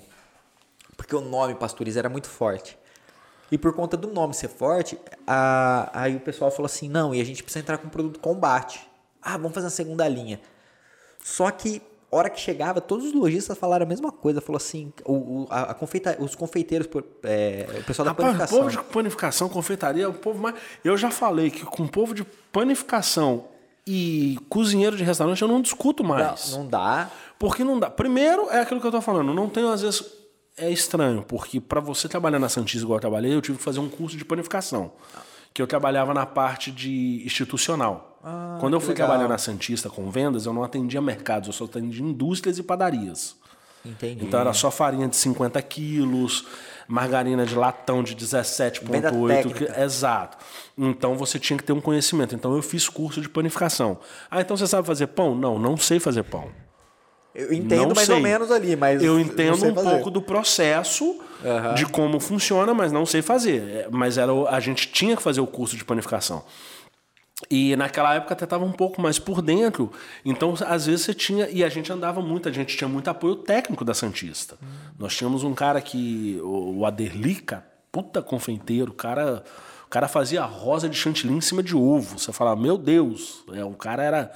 Então, quando a gente precisava de alguma coisa, Aderli, Cola aí. Vem, cola comigo e vão dar uma rodada e ele ia lá e ele Executava a parte executava a parte técnica. Né? Porque tinha hora que a gente chegava assim, por exemplo, numa panificadora qualquer e falava, não, esse pão tá fora do, do, do padrão dessa farinha, não, não era Não é para dar assim. isso, não é isso. Mas é muito difícil você discutir com esses caras, porque eles têm, não sei se é cisma, é, é, eu acho que o negócio já vem tanta leak, não, é esse o produto, é esse o produto, e isso. acabou. Exatamente. A mesma coisa acontece com nos restaurantes. Pô, eu atendo uma rede conhecida aqui, Oliveiras Restaurante. Uma parte trabalha com arroz tio João, a outra parte diz que o arroz não é bom. Eu falo, cara, como é que o arroz fica bom na, na- numa loja e não fica bom na outra? Não, o problema não é o arroz. Exatamente. O problema é o método que está sendo feito. A mesma coisa acontece com o polvilho. Ah, eu- um quer o ioque, um quer mafio, um é forte, o outro fala que é fraco, um fala que é fino. Quer saber de uma coisa? Eu tenho os dois, qual que você quer? Qual que você quer? Tá aí, não ó. dá mais pra discutir Não- com os não dis- caras. Exato. não- qual que você quer? Escolhe o que você quer, pronto, acabou. Exato. E eu acho super engraçado que, por exemplo, ali em Everett nós temos duas padarias, três minutos uma da outra. As duas têm um produto muito, de muito boa qualidade. Uma só trabalha com nhoque, uma só trabalha com amafio. Inverte os dois, você arruma uma confusão. Você tá louco? Não tem jeito. Não. É, é, é uma coisa impressionante, né? É, a gente tá falando aí da, da linha, né? O chocolate, por exemplo. O, quando eu, eu sou muito fã da Barrica Libu. Eu sou muito fã daquela empresa. Eu acho que assim, o produto deles é fenomenal. Ele fala por si só. Aí, tipo assim, é, é, é complicado, mas. É paladar, é paladar, cada um tem um, tem mais. Quando o cara vira e fala assim pra mim que um produto Harold é melhor que um, que um, barrica, que um barrica Libu, por exemplo, cara, aí eu vou falar assim, meu. Não, Não, discuto, tem certo. Primeiro, tem- primeiro a gente tem que entender que às vezes eh, o pessoal faz uma comparação que é até injusta. Que eh, não vou falar marca também para não, não mesmo porque eu trabalho com todas. então, Não, eu não é. posso me, me- dar um Não, tiro no pé. Mas tem gente que me compara às vezes um chocolate 99% cacau com gordura fracionada, sabor de chocolate. Falei, Porra, são dois produtos diferentes, velhinho. Não tem como comparar. Não tem como cara. comparar, são duas coisas totalmente diferentes. Compara banana com banana, maçã com maçã, né, Exato. cara? Agora, você me põe 99% cacau com gordura fracionada, sabor chocolate, é só você ler. Tá É, escrito tá na embalagem, ninguém tá mentindo. Exatamente. Mas mesmo assim eu falo, mas pra mim, né, pro meu paladar, quando eu coloco o- um chocolate Harold, mesmo o, to, a, a- o top mesmo, né, não, não a cobertura, o top, Ah. é, o chocolate mesmo, E pe- vamos falar da cobertura. Que cobertura, cobertura. A cobertura Cical é a cobertura do, da Harold pra mim, pro meu paladar, né? Eu fico, eu sou apaixonado pela, pela, pela Cical. Eu sou extremamente apaixonado. O chocolate branco deles, só per, pra mim, só perde pro chocolate da Puratos. O branco. O, já o normal, eu já gosto mais deles mesmo. Mas assim, mas é, é, é individual. É, é, é a questão que a gente tava falando, de Aham. paladar. É paladar. De, de criar. Pô, é igual eu tô te falando da mulher que me ligou uma vez perguntando se a gente não conseguia trazer o Guaraná Jesus. Eu falei, minha filha, eu nunca ouvi falar nesse Guaraná, cara. Pô, tem xereta, tem Brasília, tem Antártica, tem o Triunfo, tem um. Um Mate couro. Jesus, ah, mas a fábrica era atrás da minha casa. Eu falei, mas É, tá bom. é, o paladar da senhora foi é aquilo ali. Tá bom. Eu nunca nem tinha ouvido falar nesse Guaraná Jesus. Fala assim, quanto custa? Ah, é, é 65 mil dólares. Mas eu quero uma latinha só. Não, tudo bem. Você compra uma latinha, eu te dou o resto bonificado. Não tem como. É... Aí, rapaz, não, é, é nego, é- complicado, é cada não. um que vem pra gente, nego querendo farinha de berinjela. Eu falei, farinha de berinjela? Eu nunca nem tinha ouvido falar que existia farinha de berinjela. E trabalho com, ne- ne- nesse ramo de alimentação há 20, an- 24 anos, 25 anos que eu trabalho com isso. É, é- é muito modismo. É muito modismo. Demais, Cara, eu lembro uma vez que aconteceu um fato interessante. A gente vendia muito pouco polpa de graviola. Pouco. Rapaz, me veio aquela Ana Maria Braga Ah, com aquele louro José falando que graviola era um produto anticancerígeno. Você lembra disso? não lembro, não lembro. Mas eu Se acredito. você der um Google, você vai achar.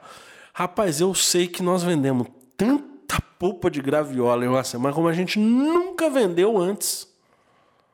Cara, eh, eu te falo uma situação oposta que aconteceu comigo. Lembra aquele programa Sai de Baixo? Lembro, Serginho Groisman. Não, o o Caco Caco Antibes. Antibes. era o Caco Antibes e A, a... a Magda? a... Ma- Uma Canguru vez. Perneta. Canguru Perneta, É. esse, velho. É. Uma vez, Caco Antibes falando com Magda. Magda, não, vamos fazer a festa que não sei o que lá, não sei o que lá. Acho que foi a Cassandra, não sei quem foi que falou. Vai ter brigadeiro, beijinho e cajuzinho. Ele olhou, cajuzinho é doce de pobre. É, que ele tinha isso. É igual a mortadela, pão com mortadela. Cara, se matou a venda do cajuzinho. O cajuzinho antigamente era proporção, era assim, ó. A proporção é a seguinte. Cada Eu tre- adoro cajuzinho. eu também sou fã pra, Pra mim, caramba. desses três que você falou, é o melhor. Eu- Eu sou. ah, sim, eu, Eu sou adoro pobre, amendoim. né? Não, mas, velho. A não, nossa então, essência é... tá, tá no sangue. Tá né? no sangue, não, não, não Ah. pode. Mesmo porque a gente não pode esquecer as nossas origens. Então a gente tem que manter isso aí. Mas sabia que o cajuzinho não vai caju nenhum, né? Eu sabia. Não, não sabia. Não? Sabia não, não sabia não. É. É, é um. É Eu um te falei, beijinho- confeitaria eu não entendo nada. Não, eu falo porque eu via do, do tacho, É. né? Tipo, saía do tacho ali, né?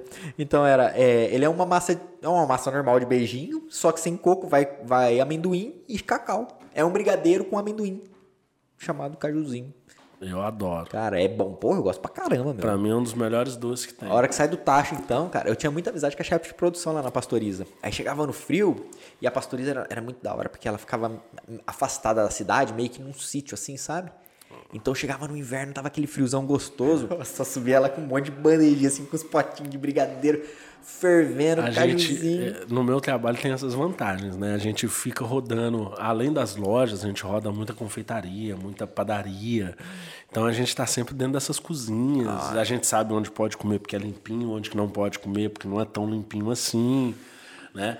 Mas um produto que eu também adoro, que aqui a gente chama de pastel de nata, no Brasil a gente fala aquele pastel de Belém. Pastelzinho de Belém, sim.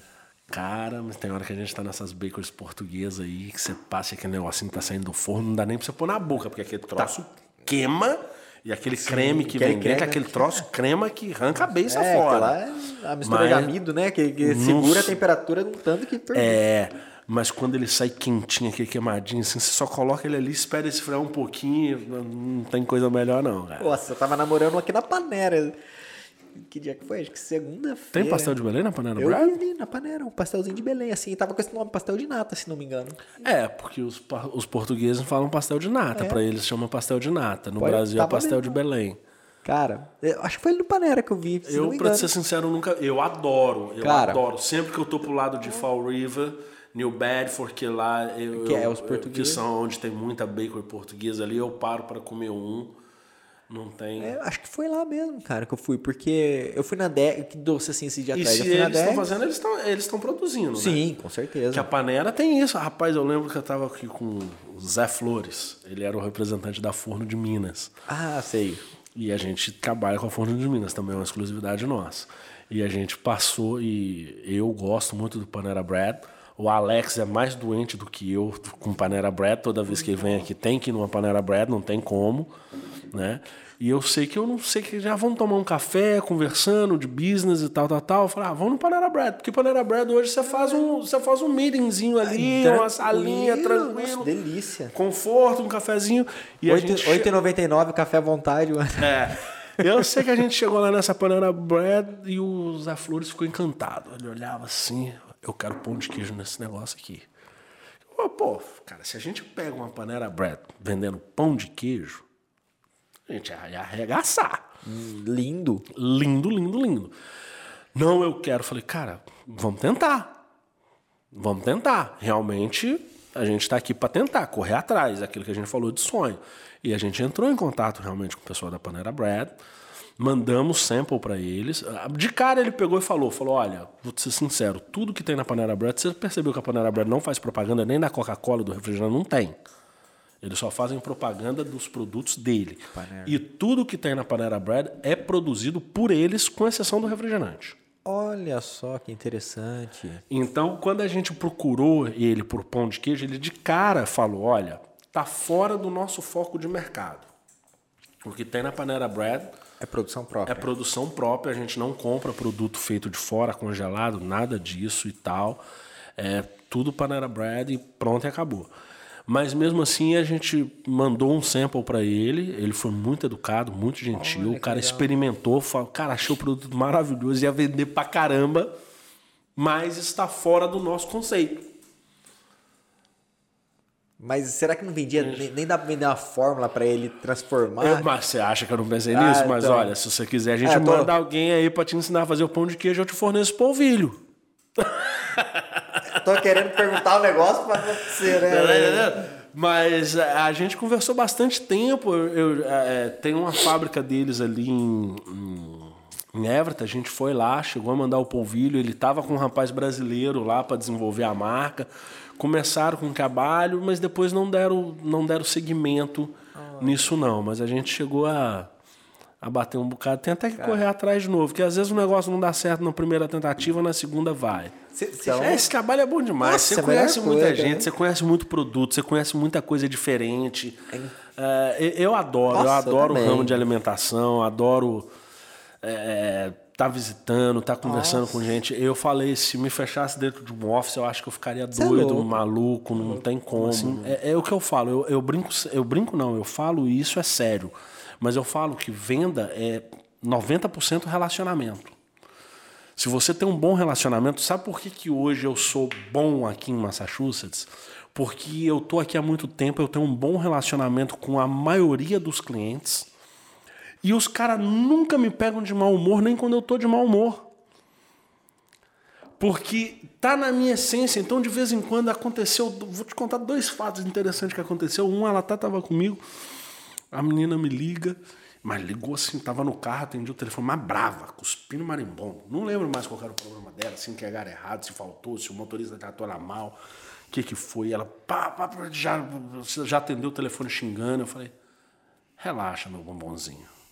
Por que, que você não me pede rindo que eu não faço chorar? a mulher já deu uma desmanchada na hora pela resposta que eu dei pra ela. E é aquela emburrou. É. Aí eu falei, relaxa, você vai ver o bombonzinho. O bombonzinho era um ovo de Páscoa de 1,2 kg gramas. era um bombonzão. É bombonzão. Mas é a maneira que a gente tem que lidar. Falei, calma, relaxa, eu vou resolver seu problema e a gente vai e tal. E a gente chega com ele. Então, esse tipo de situação a gente vai aprendendo cada dia mais e a gente vai aprendendo não a esquivar delas, que a gente não está aqui para esquivar do problema, a gente está aqui para resolver o problema. Exato. Só que a gente tem que mostrar para os outros que a melhor forma de resolver o problema é através do diálogo. E não através de um, De ameaça, de, ah, briga. porque seu... Calma, relaxa. Aconteceu uma vez, eu estava saindo para viajar na sexta-feira. Uma cliente que eu tinha Ela até vendeu a loja agora. Mas sabe aquela mulher grosseira? Que te dá aquelas patadas assim. Ah. E eu tava saindo para viajar, dirigindo. Sexta-feira, sete e pouca da noite, meu telefone tocou. Eu olhei assim, vi o nome dela. Falei, não vou atender, não, que isso aqui é BO. É bucha. É, isso aqui é BO e pra tá me ligando esse horário é BO feio eu não vou atender essa mulher agora, não. E não atendi.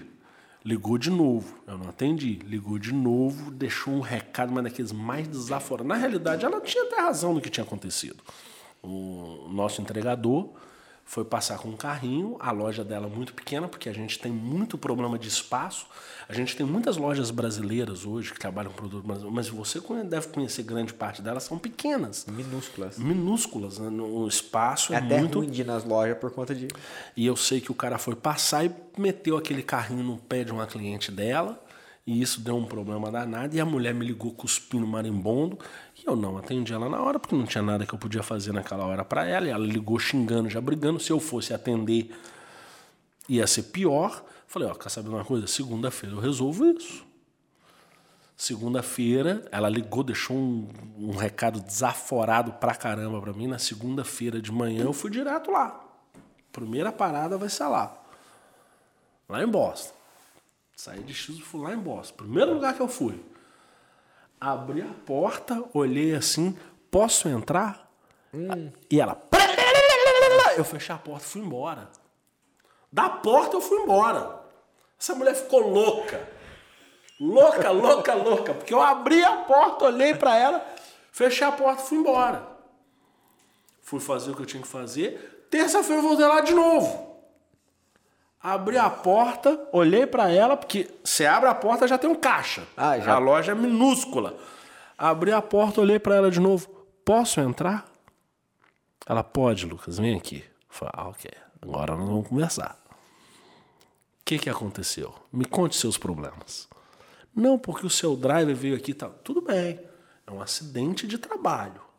Você tem seguro, nós temos seguros e a gente está aqui para resolver o problema.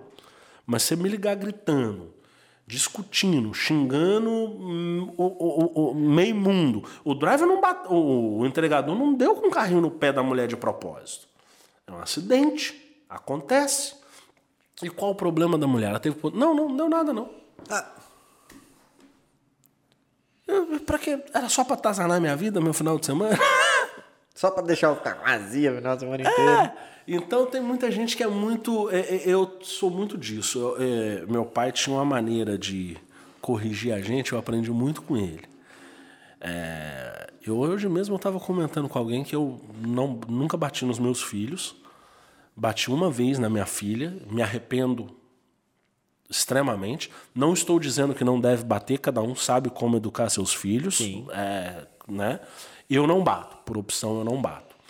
Hum, bati uma vez na Bruna, uma palmada que eu dei nela e me arrependi e falei é, que foi a primeira e última vez falei a partir de hoje eu não encosto mais a mão neles e nunca mais encostei nenhum dos dois e mas meu pai tinha uma maneira de corrigir a gente que ele chegava pra gente e falava, ó, você fez isso, isso e isso, e a, a quantidade de cintada era negociável. Eu vou te dar 20 cintadas. Não, pai, 20 é muito. Esse pecado vale 10.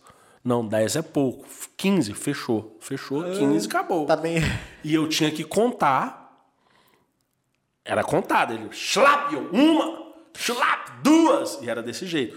E tinha vezes que ele falava, só que eu não vou te bater agora não, porque agora eu tô nervoso, eu vou te machucar. Vou te bater amanhã.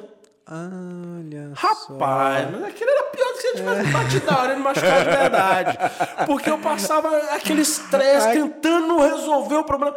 E no dia seguinte ele chegava e batia. Você tá entendendo? É agora, é a hora. Então, eu, mas de tudo na vida a gente tem que tirar a lição. Total. E sabe por que ele não batia? Porque na hora da raiva. É, é isso que ia eu... ser desproporcional. Isso que eu ia falar agora. Então tem certas pessoas que às vezes te ligam ou te mandam mensagens que não é que eu estou ignorando, é porque eu preciso de um tempo para diluir aquilo ali e poder voltar de uma forma mais branda e conseguir de uma forma mais amigável resolver um problema. Total. Tem um, tem um livro que eu li que é o Manual de Persuasão do FBI. Até, são dois caras do FBI. Pô, deve ser bacana. O que, que é aquilo, cara? Tem o audiobook dele, às vezes se você quiser ir ouvindo. Manual. Passa o número depois que eu. Vou com te- certeza eu quero. Eu gosto Cara, de coisa assim. Não, é fantástico. E ele conta muito, muito exemplos disso. Ele fala assim de pessoas que estão no pico de estresse, aí fala a pessoa precisa ventilar. E ele ensina as técnicas para ventilar, né? Cara, dá muito certo. P- Comercialmente falando, pra gente, para assim, para você que, que é vendedor, que trabalha com a venda, cara, é uma mágica, é muito legal. Manual de persuasão do FBI, são dois agentes, eles dão muito exemplo, fala muito, o cara fala, explica muito bem, ele dá umas técnicas para se usar, sabe? Dá umas Eu dez- gosto de muita coisa técnica dessa forma, assim, eu gosto. Eu, é fantástico. é, os conceitos de vida que a gente pega de vez em quando, de persuasão, de como se comportar. Nossa. Né, de como. é, de como agir em certas situações. Então eu tento me espelhar muito nisso. Sim. É igual eu te falei, eu vim de um lar evangélico, né? Acabei. Tem gente que fala que eu sou desviado, eu não me considero desviado, porque eu acredito que a minha fé em Deus é maior de muita gente que está envolvida, mas isso não vem ao caso. Aham. São dois assuntos que eu não gosto Sim, muito de é. discutir, porque eu vou escandalizar os outros pelo meu ponto de vista, né? Mas a minha crença em Deus, em Jesus Cristo, ela é muito forte, ela é muito firme. Só que eu não acredito em alguns conceitos que a própria igreja criou durante todo esse período Exato. né? Mas eu me inspiro muito em uma pessoa que para a igreja evangélica ela não é muito bem aceita, que é porque é um santo, que para mim também não é santo, que santo só Cristo, mas nem por isso ele deixou de ter as qualidades dele, que é São Francisco de Assis. E num dos livros dele, ele conta uma experiência que eu acho muito bacana, que ele fala que chamou os discípulos dele para pregar o evangelho. E ele chamou os discípulos e eles foram, entraram na praça da cidade, atravessaram a praça da cidade, saíram do outro lado e não fizeram nada. Aí um dos discípulos dele falou: Uai, mas Chico, não devia chamar assim, né? Eu que sou mais íntimo. É. Ô, Chico, você falou que a gente ia pregar o evangelho, a gente não fez nada. A gente só atravessou a praça. E sabe o que, que ele respondeu? Prega o evangelho sempre. Se for necessário, use palavras.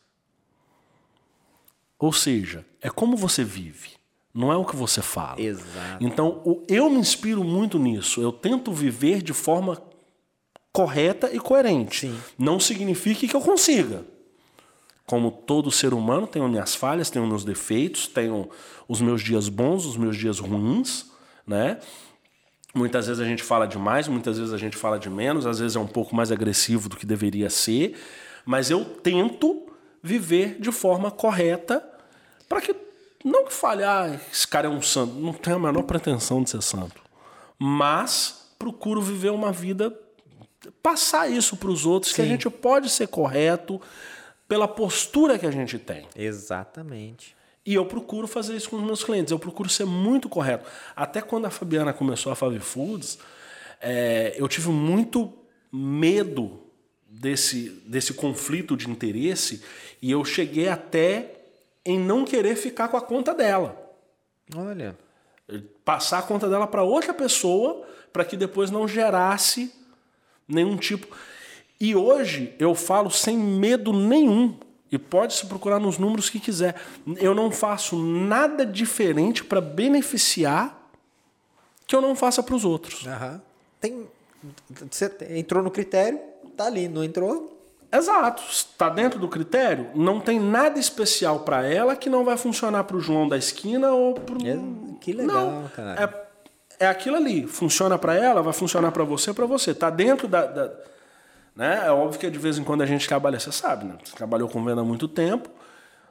Melhor volume, menor Ah, custo. Não adianta. É que nem o cara. O cara Não adianta o cara virar falar para mim e falar, poxa, mas sua mulher tá pagando essa água 9 dólares. Tá, mas espera lá, minha mulher tá me comprando 50 caixas dessa água. Você quer me comprar um, quer me pagar o mesmo preço dela? Aí eu não tô sendo justo com ela. Exato. Aí que tá. É, é, é E uma coisa. vice-versa. Tem coisa que ela vai pagar mais caro e o cliente vai comprar. Por quê? Porque ele compra um volume maior. Simples. Então eu não, eu não fujo dos critérios Exato. para É, beneficiar ninguém. tá Os meus critérios perfeito. são os mesmos com todo, mundo. Acabou. Condição de pagamento é a mesma para todo mundo desde que estejam dentro do mesmo nível de critério. Exato. Acabou. né? E acabou. Cara, então é- é, eu procuro. Rapaz, te contar uma coisa interessante, engraçado demais. Eu tinha. Esse eu vou até falar o nome, porque já há 20 anos Silvio Bueno nem existe mais. É, quando eu comecei a trabalhar na Santista. Um dos meus primeiros clientes que eu peguei chamava Vitória Carolina. Era uma fábrica de pães, mas ela não vendia. Ela, praticamente 90% da produção dela, ela fez licitações e ela vendia, ela que fornecia os lanches para os presídios de Belo Horizonte. Entendi. Então ela fazia de manhã, ela fazia pão com manteiga, café com leite, depois tinha um bolo que eles faziam e tal, tal, tal. E o cara era muito gente boa, muito gente boa. E constantemente dava briga lá na empresa, os chapas, né? Porque ele só comprava carreta fechada. Imagina se eu fornecer lanche para aquelas presídios é todos. louco. Ele comprava carreta fechada, 28 toneladas cada carreta de trigo que ele comprava, e geralmente ele me comprava três por semana. Nossa, que delícia. E o cara não, o cara era top. Top, top. E gente boa demais. E os chapas brigavam pra ir lá. Porque chegava lá, ele dava bolo pros meninos, ele dava café, ele fazia, você tá entendendo? E os chapas demoravam muito lá, porque não sei hoje se mudou alguma coisa, mas acredito que não. Mas você já viu descarregando carreta como é que é? De trigo? Não, eu só vi de É açúcar. na mão, filho. Na cabeça, Na assim. cabeça. Ah, é, de- é igual de açúcar, É então. igual de- é, o cara para e vai metendo na cabeça do cara. Não sei se hoje mudou, eu tô te falando de 20 anos atrás, né? Ou um pouco mais ainda de 20 anos, mas era na cabeça e ainda tinha concorrência de quem carregava mais saco na cabeça. e tinha uns magrelinhos que ficava até torto. O cara era torto já de tanto saco de farinha que ele carregou. Então os caras chegavam lá para descarregar 28 toneladas de trigo. Você imagina o tempo que não era para fazer isso. E o cara. chefe, Aí um dia eu tô vendo lá aquela discussão lá embaixo que ninguém queria ir pro Vitória Carolina. Uai, que merda é essa? O cara sempre foi, brigavam pra ir lá, agora estão brigando pra não ir? Tem um negócio errado. Aí eu desci pra perguntar pros chapas, né? E é aquilo que eu tô te falando, cara. Eu me dou bem com todo mundo. Chapa. Cara, eu sou um cara muito. Rola, de boa. É, eu chego lá na empresa hoje, eu entro lá no fundo, os hispaninhos vêm tudo conversar comigo, os muchachos. E Lucas, como está, muchacho? E eu brinco com eles, "Eh, muchachos, estou bem, né? vamos que vamos. E eu vou rasgando meu portunhol com eles lá e a gente se diverte e pronto, acabou. Eu desci e falei, o que que tá aí? Vocês brigavam pra ir no Vitória Carolina, vocês vinham me perguntar quando tinha pedido pro Vitória Carolina, que todo mundo queria ir lá, o que que aconteceu? Por que que vocês não querem ir lá? Falou, rapaz, é que o cara é muito gente boa. Mas ele é muito porco e a gente não sabia disso. Aí eu peguei e falei, o que, que aconteceu, velho? O que, que aconteceu? O que, que aconteceu? Por que, que vocês. O que que Rapaz, nós chegamos lá para fazer e eles tinham que. Chegava lá, ele comprava geralmente três carretas de trigo, porque era- a produção dele era muito grande. A Seven Boys também era três, quatro carretas toda semana, era minha cliente também. Caramba. Pertinho ali do Clube do Cruzeiro. E ele chegava lá, eles têm que tirar o trigo antigo, né? Fazer o rodízio normal. Eles tiram, colocam o novo e joga o velho por cima. Esse era o trabalho do chapa. E fala que quando eles puxaram, tinha um ninho de rato em cima do trigo. Até aí, a gente entende que pode ter sido um acidente. Entrou, pariu ali e acabou. Fala que o cara pegou uma pá, mas deu naqueles ratos em cima do trigo e que ficou aquelas bag, a, a farinha de trigo da Suprema, ela era branquinho, escrito Suprema em vermelho. Eh, Vi um, um negócio, um detalhe azul escrito Suprema em vermelho. Era uma das melhores farinhas de trigo que a gente tinha. A melhor, na realidade, era. Tinha, tinha uma que era melhor do que a Suprema ainda, mas era muito cara. Era muito pouca gente que trabalhava com ela. E aí eu pegou, fala que ele meteu, sabe, os olhos, fala que aquele saco branco de farinha ficou tudo vermelho, aquele negócio e tal, aquele negócio. E ele pegou o saco, chamou os caras lá, abre e joga na maceira. com sangue, com pelo de rato morto, botou e meteu e acabou. E foi pro forno aquele negócio ali, pronto, acabou. E ele fala que os caras. E o cara era muito gente boa. Aí o cara chegava, oferecia os bolos, os negócios pros chapas, os chapas já não queriam mais comer. Então, e como que eles falavam que não queria? Aí eles preferiam não ir mais do que ter que ficar. Ai, cara. Que o cara chegava lá, cara, fala que ele chegava lá com aqueles bandejão, os chapas descarregando, ele descia com aqueles bandejão, ó, vem lanchar, para Vem, tudo vai, aí, vai, vem vai, comer, vai. pai. E os caras Chapa, meu irmão, nunca vi um bicho pra comer igual. Você pega uns caras fininhos, Cê é magrelinhos. louco, não. Mas é uns pratão, meu irmão, que você fala, Bate Jesus, cara, como é que. E depois desse dia nunca mais, cara. Eles abriram. cara. Ah, mas aí você fala, bicho, aquilo ali tá sangue. Ah, não, Pelo. pelo amor de Deus, cara. Saco de farinha, aquilo ali é aquele saco trançado, cara. Então, ele entrou tudo no produto, cara. E foi tudo pra maceira. Virou pão. Virou pão, rapaz. Virou Ó, pão, virou não, bolo. é, mas eu vi também. Eu, numa dessas visitas nossas, eu vi uma fábrica. A, os caras faziam doce de amendoim, torradeira de amendoim, telhado de, de zinco, telha de zinco, É. as armações lá em cima, monte de pomba em cima, velho. É complicado. Eu vi, cara. Eu olhei pra aquilo lá e falei, meu Deus. Eu falei, não quero nem ver como é que tá esse torrador aí, cara. Então, tipo assim, a gente começa a ver os lugares e você fala, meu, isso aí eu não como mais nem a pau. Não, mas eu falo, eu tenho muita gente que sabe que eu trabalho com isso, de vez em quando pergunta, ô, fulano aqui dá pra entrar? Ah, brother, Vai lá, eu, eu não eu, entro." eu não posso ficar falando muito, porque a gente não quer, né?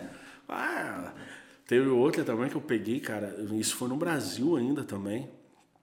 Aqui, aqui eu falo com, com mais tranquilidade. Aham. A maioria dos lugares aqui são bem Bem limpo, Bem assim. clean, é. Tem uns. Entenda uma coisa. Que eu, eu falo pra todo mundo: não existe cozinha limpa. Não Exato. existe. O cara que tá ali trabalhando na hora do busy dele, caiu um tomate no chão, caiu É. um alface no chão, o cara não vai parar pra limpar. Eles vão pisar em cima daquela merda e no final do dia vão limpar. A mesma coisa acontece com a padaria. Sim. É, passa a ser porcaria o cara que deixa cair um negócio, vai lá, recolhe com a pá e joga pra dentro da maceira. Aí é, é complicado. Mas a maioria, até pelo, acredito que até pela fiscalização que, eu, que tem aqui, a maioria dos lugares aqui são bem, bem tranquilos. Esses absurdos eu via mais no Brasil, que a gente acompanhava de perto ali. Eu tinha um restaurante que eu atendia lá em. Você é de onde no Brasil? É, interior de São Paulo, Aguaí. Eu sou de Campinas, que é a cidade mais conhecida. Você conhecia. Belo Horizonte? Não, né? Fui uma vez pra lá, cara. Savassi? Não, fui, eu fui no arroba festas, fui, cheguei lá, fiz a reunião e voltei embora. Não. Tem um bairro em Belo Horizonte que chama Savassi. É um puta, seria o Back Bay aqui de Boston. Tá? Só bar bacana, boteco, boate, restaurante. é- Era o point da cidade. E tinha um restaurante lá muito badalado. Muito badalado. E na época, quando eu estava na Santista ainda, eu abri uma empresa com um amigo meu de silk screen, sacolas silk, plásticas. Ele estava precisando, eu tinha um espaço, acabou que a gente juntou e eu falei, ó, você toma conta disso aqui, eu vou continuar trabalhando na Santista igual eu sempre trabalhei e vamos tocar, nós montamos essa fabricazinha lá. E a gente vendia para esse restaurante. Ele vendia para esse restaurante. E um dia ele me chamou para a gente lá fazer uma entrega. E eu fui com ele, não, tranquilo e tal, tal, tal. E lá a gente, ele fazia uma permutazinha com o cara, porque era um restaurante super badalado. Então, ó, eu te entrego, mas 10% disso aqui você vai me pagar em, em refeição. Cara, e você chegava no restaurante na frente do cara, na frente, aquela parte onde o público tem acesso, lindo, top, coisa fina, luxo, né? Aí a gente foi entregar, cara, e a gente entrou pela cozinha. Ah, Meu irmão, cara, a água tava assim, ó. Os caras com chinelo de dedo e os pés tudo dentro da água. E eles trabalhando naquelas cozinhas, aquela água preta. Rapaz, eu falei, cara, cancela a permuta que eu não como mais nada aqui. Mais nada, esquece permuta, não quero saber desse negócio, não. eu vou, agora eu vou te contar uma história de um, de um, de um restaurante até aqui nos Estados Unidos, cara, que eu vi também. Porque chegou uma época que os, alguns clientes meus, eles tinham produto de limpeza também na loja. É, Os que, alguns cresceram muito, tinha. Aí caiu na... Esse é meu ponto fraco. A gente tem produto de limpeza e beleza também, mas é difícil. cara. Sério, qual que você traz? Ah, A gente traz é, escala, risque, colorama. Mas eu falo limpeza. Limpeza a gente tem Limpol, a, a linha da Bombril a gente tem. a- é, ai, É, por- é porque a limpeza é muito ge- geral, né, cara? É, difícil. Eu trabalhava Não, com mas eu, até com limpeza eu não tenho, não. Meu maior problema é beleza. Beleza. É, porque isso é um material que eu não tô acostumado, não uso. Aí de vez em quando vem uns caras, parece que vem pra pentelhar a gente igual uma mulher. Arrisquei, bota uns nomes esquisitos naqueles bar. Léo me beijou. Ah, não, não conheço. Nuvem de pai. Que cor que é isso? Eu falei, Léo me beijou. Eu falei, que cor é Léo que me beijou? Eu falei, minha filha, não, não faço ideia, nem- não sei nem o que, que é Léo. Não sei nem quem que é o Léo. Como é que eu vou saber? Você tá entendendo? Então, parte de. é, meu ponto fraco nas vendas é a parte de cosméticos, cara. Eu apanho um pouquinho. Mas graças a Deus, todas as minhas vendedoras são mulheres. Ah, então. Então elas sabem Elas o que elas o estão tá fazendo fazendo. e quando eu preciso de auxílio, eu pergunto pra, Pra, elas. pra ela, é, fica mais fácil. Você tá entendendo? Porque não... Eu, eu trabalhei com a Start Química. É lá de Minas também. Os caras são grandes e tal, aí fui trabalhar e, e daí tem um produto que é um produto que tem uma toda a licença, a licença para usar em cozinha, que é chama Start Grill, que é produto para você tirar a gordura. Vem- Aquelas gorduras, tudo encrostado É, eu lá. tenho um da Limpol, um des, de, eh, desengordura. Ah, não lembro o nome agora, não, mas. Só, é, e, e- só que esse era muito concentrado, cara. Era muito, sim, mas tipo, absurdo. Tanto é que tinha que usar com luva e tudo mais. E a gente tinha um produto também que a, a Start tem um segmento de, de lava rápido. E é um produto para limpar a caixa de roda, de caminhão e tal. E a gente foi lá e tal. E, e, cara, tinha um cliente meu que ele comprava. Eu peguei, na verdade, não era cliente meu. Eu ganhei ele para atender. E eu vi que o cara tra- trabalhava com restaurante e tal. E o cara comprava muito esse produto de caixa de roda. Mas muito. Porque, tipo assim, o Start Grill era 70 reais o galãozinho. Aquele lá era 17. Não. Aí ele vendendo aquilo lá. Aí ele falou pra mim, cara, usa o negócio de caixa de roda pra limpar as grelhas lá, mano. Eu falei, você tá brincando? Ele falou, não, vamos lá. Quer ver, ó? Fui lá com ele, eu não acreditei. Eu falei, mentira sua, cara. Eu fui lá, eu falei, cara, oi, era melhor nem ter vindo aqui, cara, porque eu não queria saber de uma coisa errada dessa. Os caras pegam os baldos, as grelhas todas, colocam numa caixa, aquela, aquelas bandejas brancas, tipo de, Ah. de levar carne assim. Eles metem lá o produto, faz uma solução e joga lá, cara. E Deve deixa. diluir com alguma coisa. Joga com água, porque ele é muito concentrado. O de caixa de roda, principalmente, cara. Você tem que usar com luva. É, é forte. Os caras vão lá jogava. E realmente, no dia seguinte eles tiravam assim, ó. Limpinho, Limpinho. cara. Limpinho, novinha. Eu falei, rapaz do céu, cara. Então, é, você vê. Não é fácil, não. É complicado. É, a gente vê muita coisa, cara. Essa, é. É, gostoso esse trabalho, é bom, tá? Mas a gente vê muita coisa. Vê muita vê coisa. absurdo, cara. Você fala assim, caraca, não tô acreditando que eu tô vendo isso, não. É fato. Tem situação que você olha assim e você fala, eu vi isso mesmo? Melhor não ter visto, né, cara? Era melhor não ter visto isso, não, mas. Fazer o quê? Bom, pessoal, é isso aí. A gente trouxe o Lucas, que não é Lucas aqui hoje, para falar um pouco sobre a vida dele aí. Falou bastante, assim, a gente gostou, é um assunto gostoso, um assunto que, assim, tipo, para mim que é venda, né, cara? Então, tipo, eu, se deixar, a gente vai até 6 horas da manhã aqui conversando. Então, melhor dar aquela segurada. Mas muito obrigado, Lucas. Eu que agradeço aí a oportunidade. Sempre bom estar falando um pouquinho, né? Não, eu gosto demais disso, cara. Olha, eu, eu- uma pena que, que não tem tempo pra você falar mais, porque eu Não, gosto. Já eu falei gosto de- demais. agora Não, já, já eu gosto de ouvir. Não, rapaz, você deve ter tanta história aí que você não lembra Ixi. agora.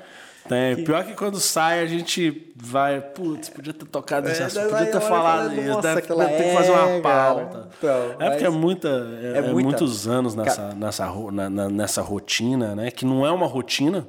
Exato. tem Cada dia é um dia, literalmente, né, cara? Totalmente diferente.